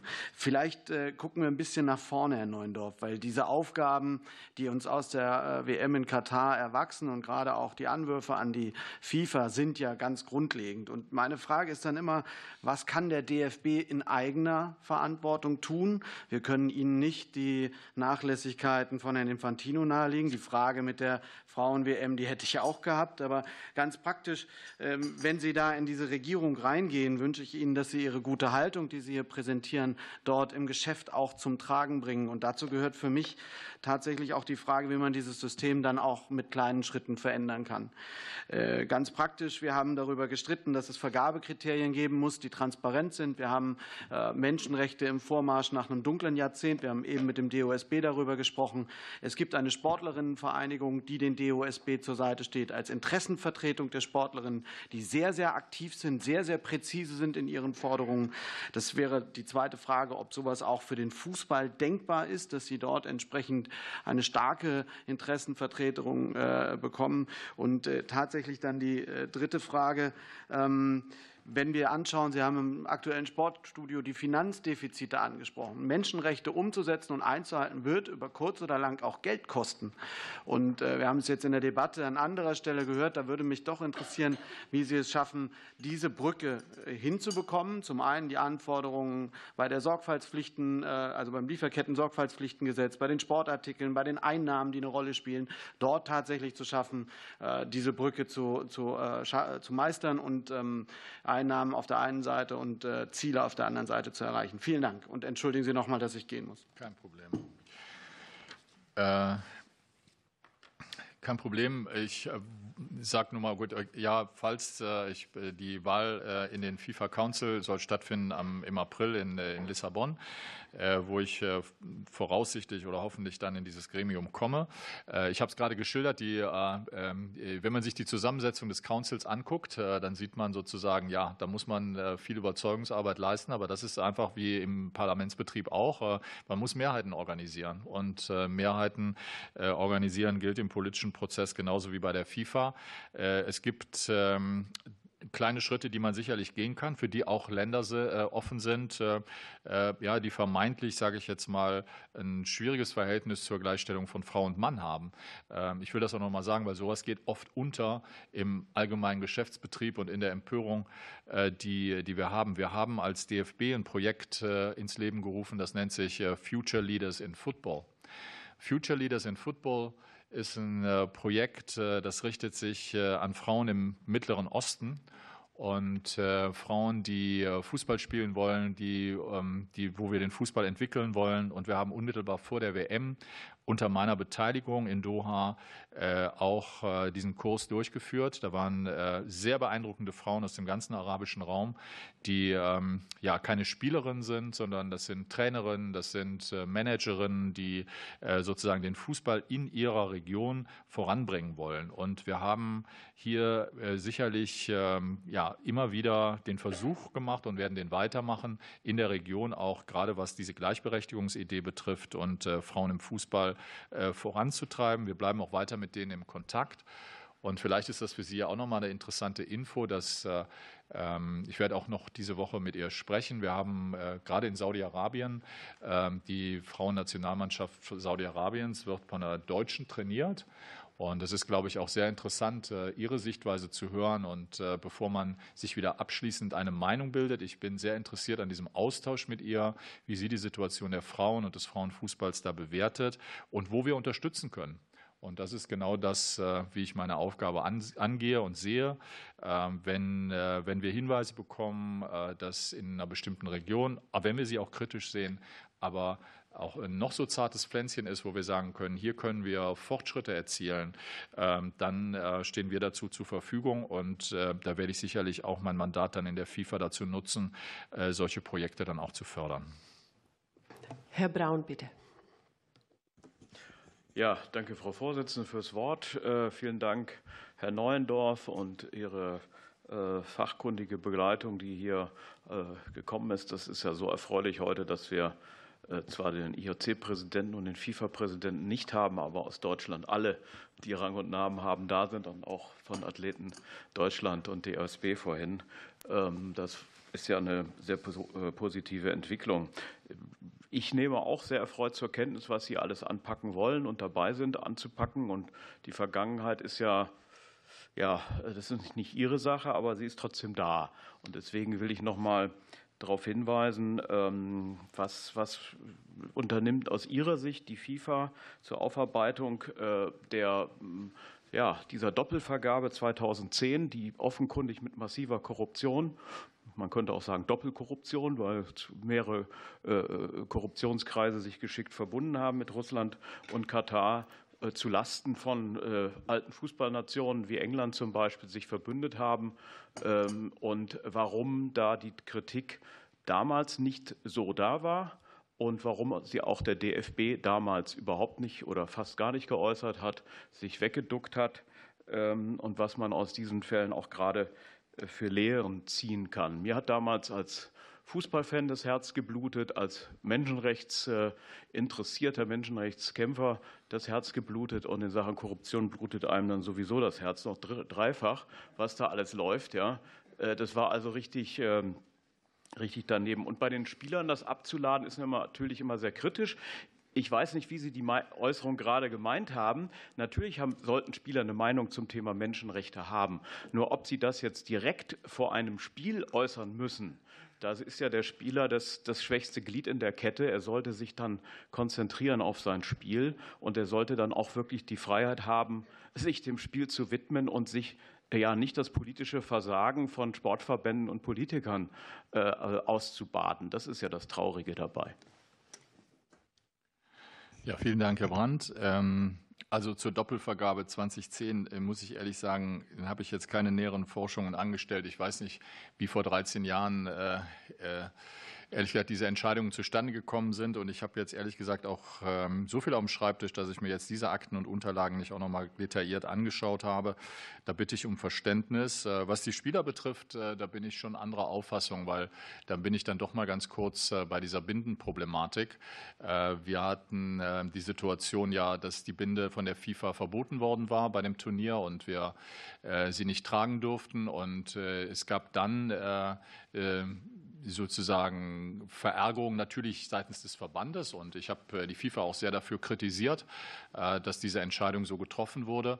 Ähm, es gab aber auch äh, ausdrücklich in der Mannschaft eine große Verärgerung, dass die Binde nicht getragen werden durfte. Es gab, äh, wenn Sie sich die Bilder noch mal anschauen von den Spielen äh, vor der WM, vor dem ersten WM-Spiel im Oman, das war ein Vorbereitungsspiel, andere Spiele, wo Manuel Neuer diese Binde getragen hat und es keine Einwände gab der FIFA oder von irgendwem sonst und äh, die Bereitschaft groß war des Kapitäns, diese Binde zu tragen. Und es gab dann, nachdem sie verboten wurde, ich habe das auch gerade noch mal im Ausschuss ausgeführt, äh, dann war es der ausdrückliche Wille der Mannschaft und es war keine Vorgabe des Verbandes, äh, sozusagen äh, sich jetzt in irgendeiner anderen Form den Protest gegen die FIFA zum Ausdruck zu bringen. Ähm, hier gab es keinerlei Kontakt. Ich bin an dem Abend vor dem Spiel gegen Japan, wo die Mundgeste ja dann ähm, auf, vor, dem, vor dem Anpfiff dann gezeigt wurde, äh, im Mannschaftshotel gewesen, habe mit äh, Oliver Bierhoff und habe mit äh, Manuel Neuer gesprochen. Sie haben mir dann gesagt, innerhalb des Mannschaftsrates sei diese Entscheidung so getroffen worden. Und diese Geste ist leider hierzulande ja auch oft falsch verstanden worden. Es war ja eine Geste gegen die FIFA und keine Geste gegen Katar. Sie war nicht in irgendeiner Form kulturell übergriffig, äh, sondern sie richtete sich eindeutig gegen äh, den Maulkorb, den die FIFA uns äh, verpasst hatte. Und das sollte das zeigen. Das wurde hier leider falsch interpretiert, oft und auch als Zeichen gegen die Kataris an sich und gegen den katarischen Fußballverband oder die Regierung in Katar gerichtet. Das war, glaube ich, das ist, glaube ich, völlig falsch. Und das zeigt aber, was ich eigentlich damit sagen will, ähm, dass die Spieler ungeachtet dieses ja, nahenden ersten Spiels im Turnier diese Geste zeigen wollten und dass es keine Vorgabe in irgendeiner Form von unserer Seite war. Herr Heid, bitte. Als erster Vorsitzender eines traditionsreichen Fußballvereins oder als Mitglied des FC Bundestages könnte ich zu der FIFA und Herrn äh, Infantino viel sagen, aber ich will Ihnen vielleicht mal ein bisschen die Problematik aufzeigen, wie ich sie oder wie die Freien Demokraten sie sehen. Der Fußball hat eine unglaubliche Macht in der Gesellschaft, eine, ein, das ist ein Hebel, den keine andere Sportart nur ansatzweise hat. Ich bin auch in der Kommentist eines Eishockeyvereins. Insofern kann ich das ein bisschen beurteilen. Und ich frage mich manchmal, was wir Europäer im Allgemeinen oder die westliche Welt mit Deutsch uns vorstellen, was in Zukunft passiert. Die Spieler, Sie sagen ja zu Recht, werden mündiger, gut so. Ähm, die Gesellschaft verändert sich und letztendlich, ob das jetzt beim, bei den Olympischen Spielen ist oder auch im Fußball, das sind deshalb also erfolgreiche Geschichten, weil in der westlichen Welt eine enorme wirtschaftliche Macht existiert und davon leben die alle. Wett, der, der, Erfolg kommt ja nicht, das ist mal ganz vorsichtig, aus einem Land wie Ruanda oder Südafrika oder auch nicht aus den südamerikanischen Ländern. Der kommt aus der westlichen Welt. Und die Frage ist doch, die wir uns irgendwann stellen müssen. Der Kollege Altenkamp hat von roten Linien gesprochen. Sind wir weiterhin sozusagen die Cash-Cow, ähm, die das Ganze finanzieren, das System? Und bei den Menschenrechten sagen, oh, ist doof. Aber am Ende des Tages sagen wir, naja, wir spielen da. Wir als Politiker kommen irgendwann auch in das Problem, dass wir dann ja gefragt werden von, von vielen Organisationen, warum macht ihr keinen Boykott? Hm, und ich möchte keinen Boykott machen, weil ich möchte liebe den Sport. Ich möchte da, ich war, ich war auch in Katar gewesen. Ich finde auch Katar ist so ein bisschen ein spezieller Bereich. Aber wissen Sie, was mich interessieren würde, ob Sie sozusagen für sich selbst und für diesen Verband sagen, wir müssen an irgendeiner Stelle rote Linien anfangen aufzubauen und überlegen, und nicht nur hier in Deutschland. Wenn ich die norwegische Präsidentin sehe, dann sehe ich ja, da sind ja auch Bewegungen drin. Und ich könnte mir vorstellen, dass wir irgendwann der FIFA sagen, es gibt eben diese rote Linie. Und die ist die rote Linie. Und wenn wir diese überschreiten, sind wir raus aus dem System. Und ich habe eine WM ohne die Europäer macht keinen Spaß. Ich hätte mir auch einen olympischen Boykott vorstellen können bei den Winterspielen. Winterspiele ohne Europäer hätte auch keinen Spaß gemacht. Also wir müssen überlegen, ob wir irgendwann diese rote Linie definieren, ganz offensiv und die auch leben. Und nur dann, glaube ich, werden wir glaubwürdig sein. Im Interesse des Sports, im Interesse der Menschenrechte, weil die Menschenrechte gelten universell. Sie haben völlig recht, man kann das nicht von heute auf morgen überstülpen. Aber dass man diesen Prozess eingeht, das fände ich wichtig. Und ein letzter Satz, Frauen nicht ganz vergessen. Äh, ich finde, bei, bei dem Frauenfußball könnte der DFB noch progressiver werden. Also ich bin auch ganz dankbar für diese, für diese Fragestellung, weil ich habe äh, schon die Bitte, auch, gerade auch in diesem Ausschuss, wir hatten teilweise auch ein bisschen das Gefühl beim DFB, eben diesen schwierigen Debatten, die wir dann hatten rund um Katar und vor dem Turnier, ähm, dass äh, wir wir hatten Debatten im Europäischen Parlament. Wir hatten hier, glaube ich, keine Debatte rund um dieses Turnier. Es gab, äh, wenn Politiker gefragt wurden, dann, dann ging es eher um die Frage, reist du nach Katar, ja oder nein? Und äh, das war irgendwie, aber die, die, die eigentlichen harten Fragen Richtung Menschenrechte, die haben sich an uns gerichtet. Und es war so, dass wir, äh, dass wir natürlich auch schon wissen müssen oder froh wären, wenn so ein Ausschuss wie dieser wo die Kompetenz da ist, auch Richtung Thema Menschenrechte, äh, wenn wir auch mal Hinweise bekommen könnten und sagen könnten, so und so stellt sich das für uns dar. Und das ist für uns ein Thema, wo wir als Verband, äh, glaube ich, auch ein Stück weit auf die, auf die Unterstützung auch äh, angewiesen sind der Politik, weil es sind, das sind harte politische Fragen.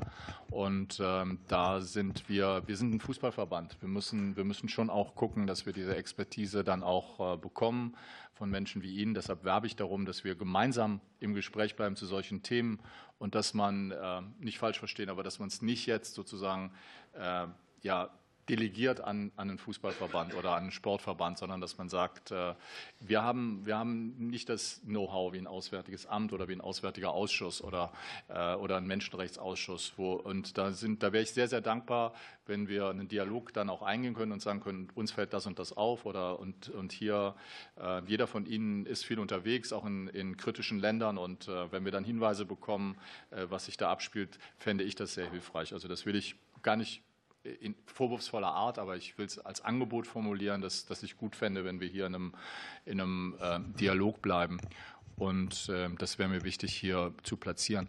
Das andere, das Thema Frauen, da, da würde ich Sie wirklich bitten, dass Sie sich da noch mal ganz genau, weil ich glaube, es gibt keinen Präsidenten, wo im ersten Jahr so viel bei, im Bereich der Frauen passiert ist äh, wie jetzt im vergangenen Jahr. Wir haben, glaube ich, ein sehr, sehr ambitioniertes Programm aufgelegt. Äh, ähm, das nennt sich ähm, Fast Forward 27. Äh, Warum 27? Wir streben die Frauenfußball-Weltmeisterschaft an, 2027 in Deutschland mit Holland und Belgien.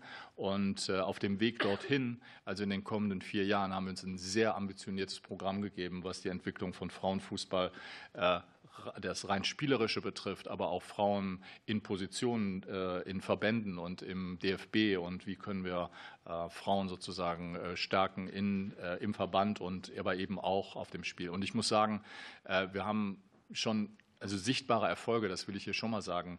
Vor einem Jahr war der, war der 1. März und am 11. bin ich gewählt worden. Wenn wir ein Jahr zurückgucken auf den DFB, dann gab es 14 Mitglieder des Präsidiums, davon war eins weiblich. Äh, wir hatten dann den Bundestag und das war äh, sozusagen auch mit meinem Zutun und meinem ausdrücklichen Willen, dass wir eine weitere äh, Position im Präsidium geschaffen haben, die für Diversität und Vielfalt steht, die mit einer Frau besetzt wurde, sodass wir jetzt 15 Plätze haben. Und von den 15 Plätzen haben wir fünf Frauen. Wir sind mit einem Drittel jetzt dabei. Also das alleine schon mal auf der Verbandsebene. Das strahlt auch ab auf die Landesverbände und auf andere. Aber wir müssen vorangehen und das haben wir getan in dieser Hinsicht. Wir äh, haben eine erfolgreiche Frauen-Europameisterschaft gespielt. Das hat dazu geführt, dass wir äh, neue, äh, das fiel dann just in die Zeit danach, wo wir neue TV-Verträge und Medienverträge abgeschlossen haben, wo wir die, die Summen der Erträge aus diesen, aus diesen Medien Geschäften und den Übertragungsrechten, die wir veräußern, äh, versechzehnfacht haben. Äh, das Geld, das ist Geld, was wir uns nicht einstecken, was den Vereinen zugutekommt, damit sie weiter den Frauenfußball fördern und professionalisieren. Ähm, und, und, und. Wir haben wirklich ein sehr gutes Programm und ich glaube, im ersten Jahr kann man auch schon Erfolge ablesen. Äh, grundsätzlich glaube ich, weil wir gerade über die Kosten und auch die Einsparzwänge beim DFB gesprochen haben, ähm, dass wir natürlich priorisieren müssen. Ähm, aber das Thema Frauenfußball wird dabei sicherlich, also solange ich zumindest in der Position bin, äh, an, äh, eine, äh, ja, an Priorität ganz oben stehen, weil wir hier, glaube ich, ein Riesenpotenzial sehen, auch für unsere Vereine, wenn ich das sagen darf. Wir haben 25.000 Vereine, die teilweise unter Mitgliederschwund leiden.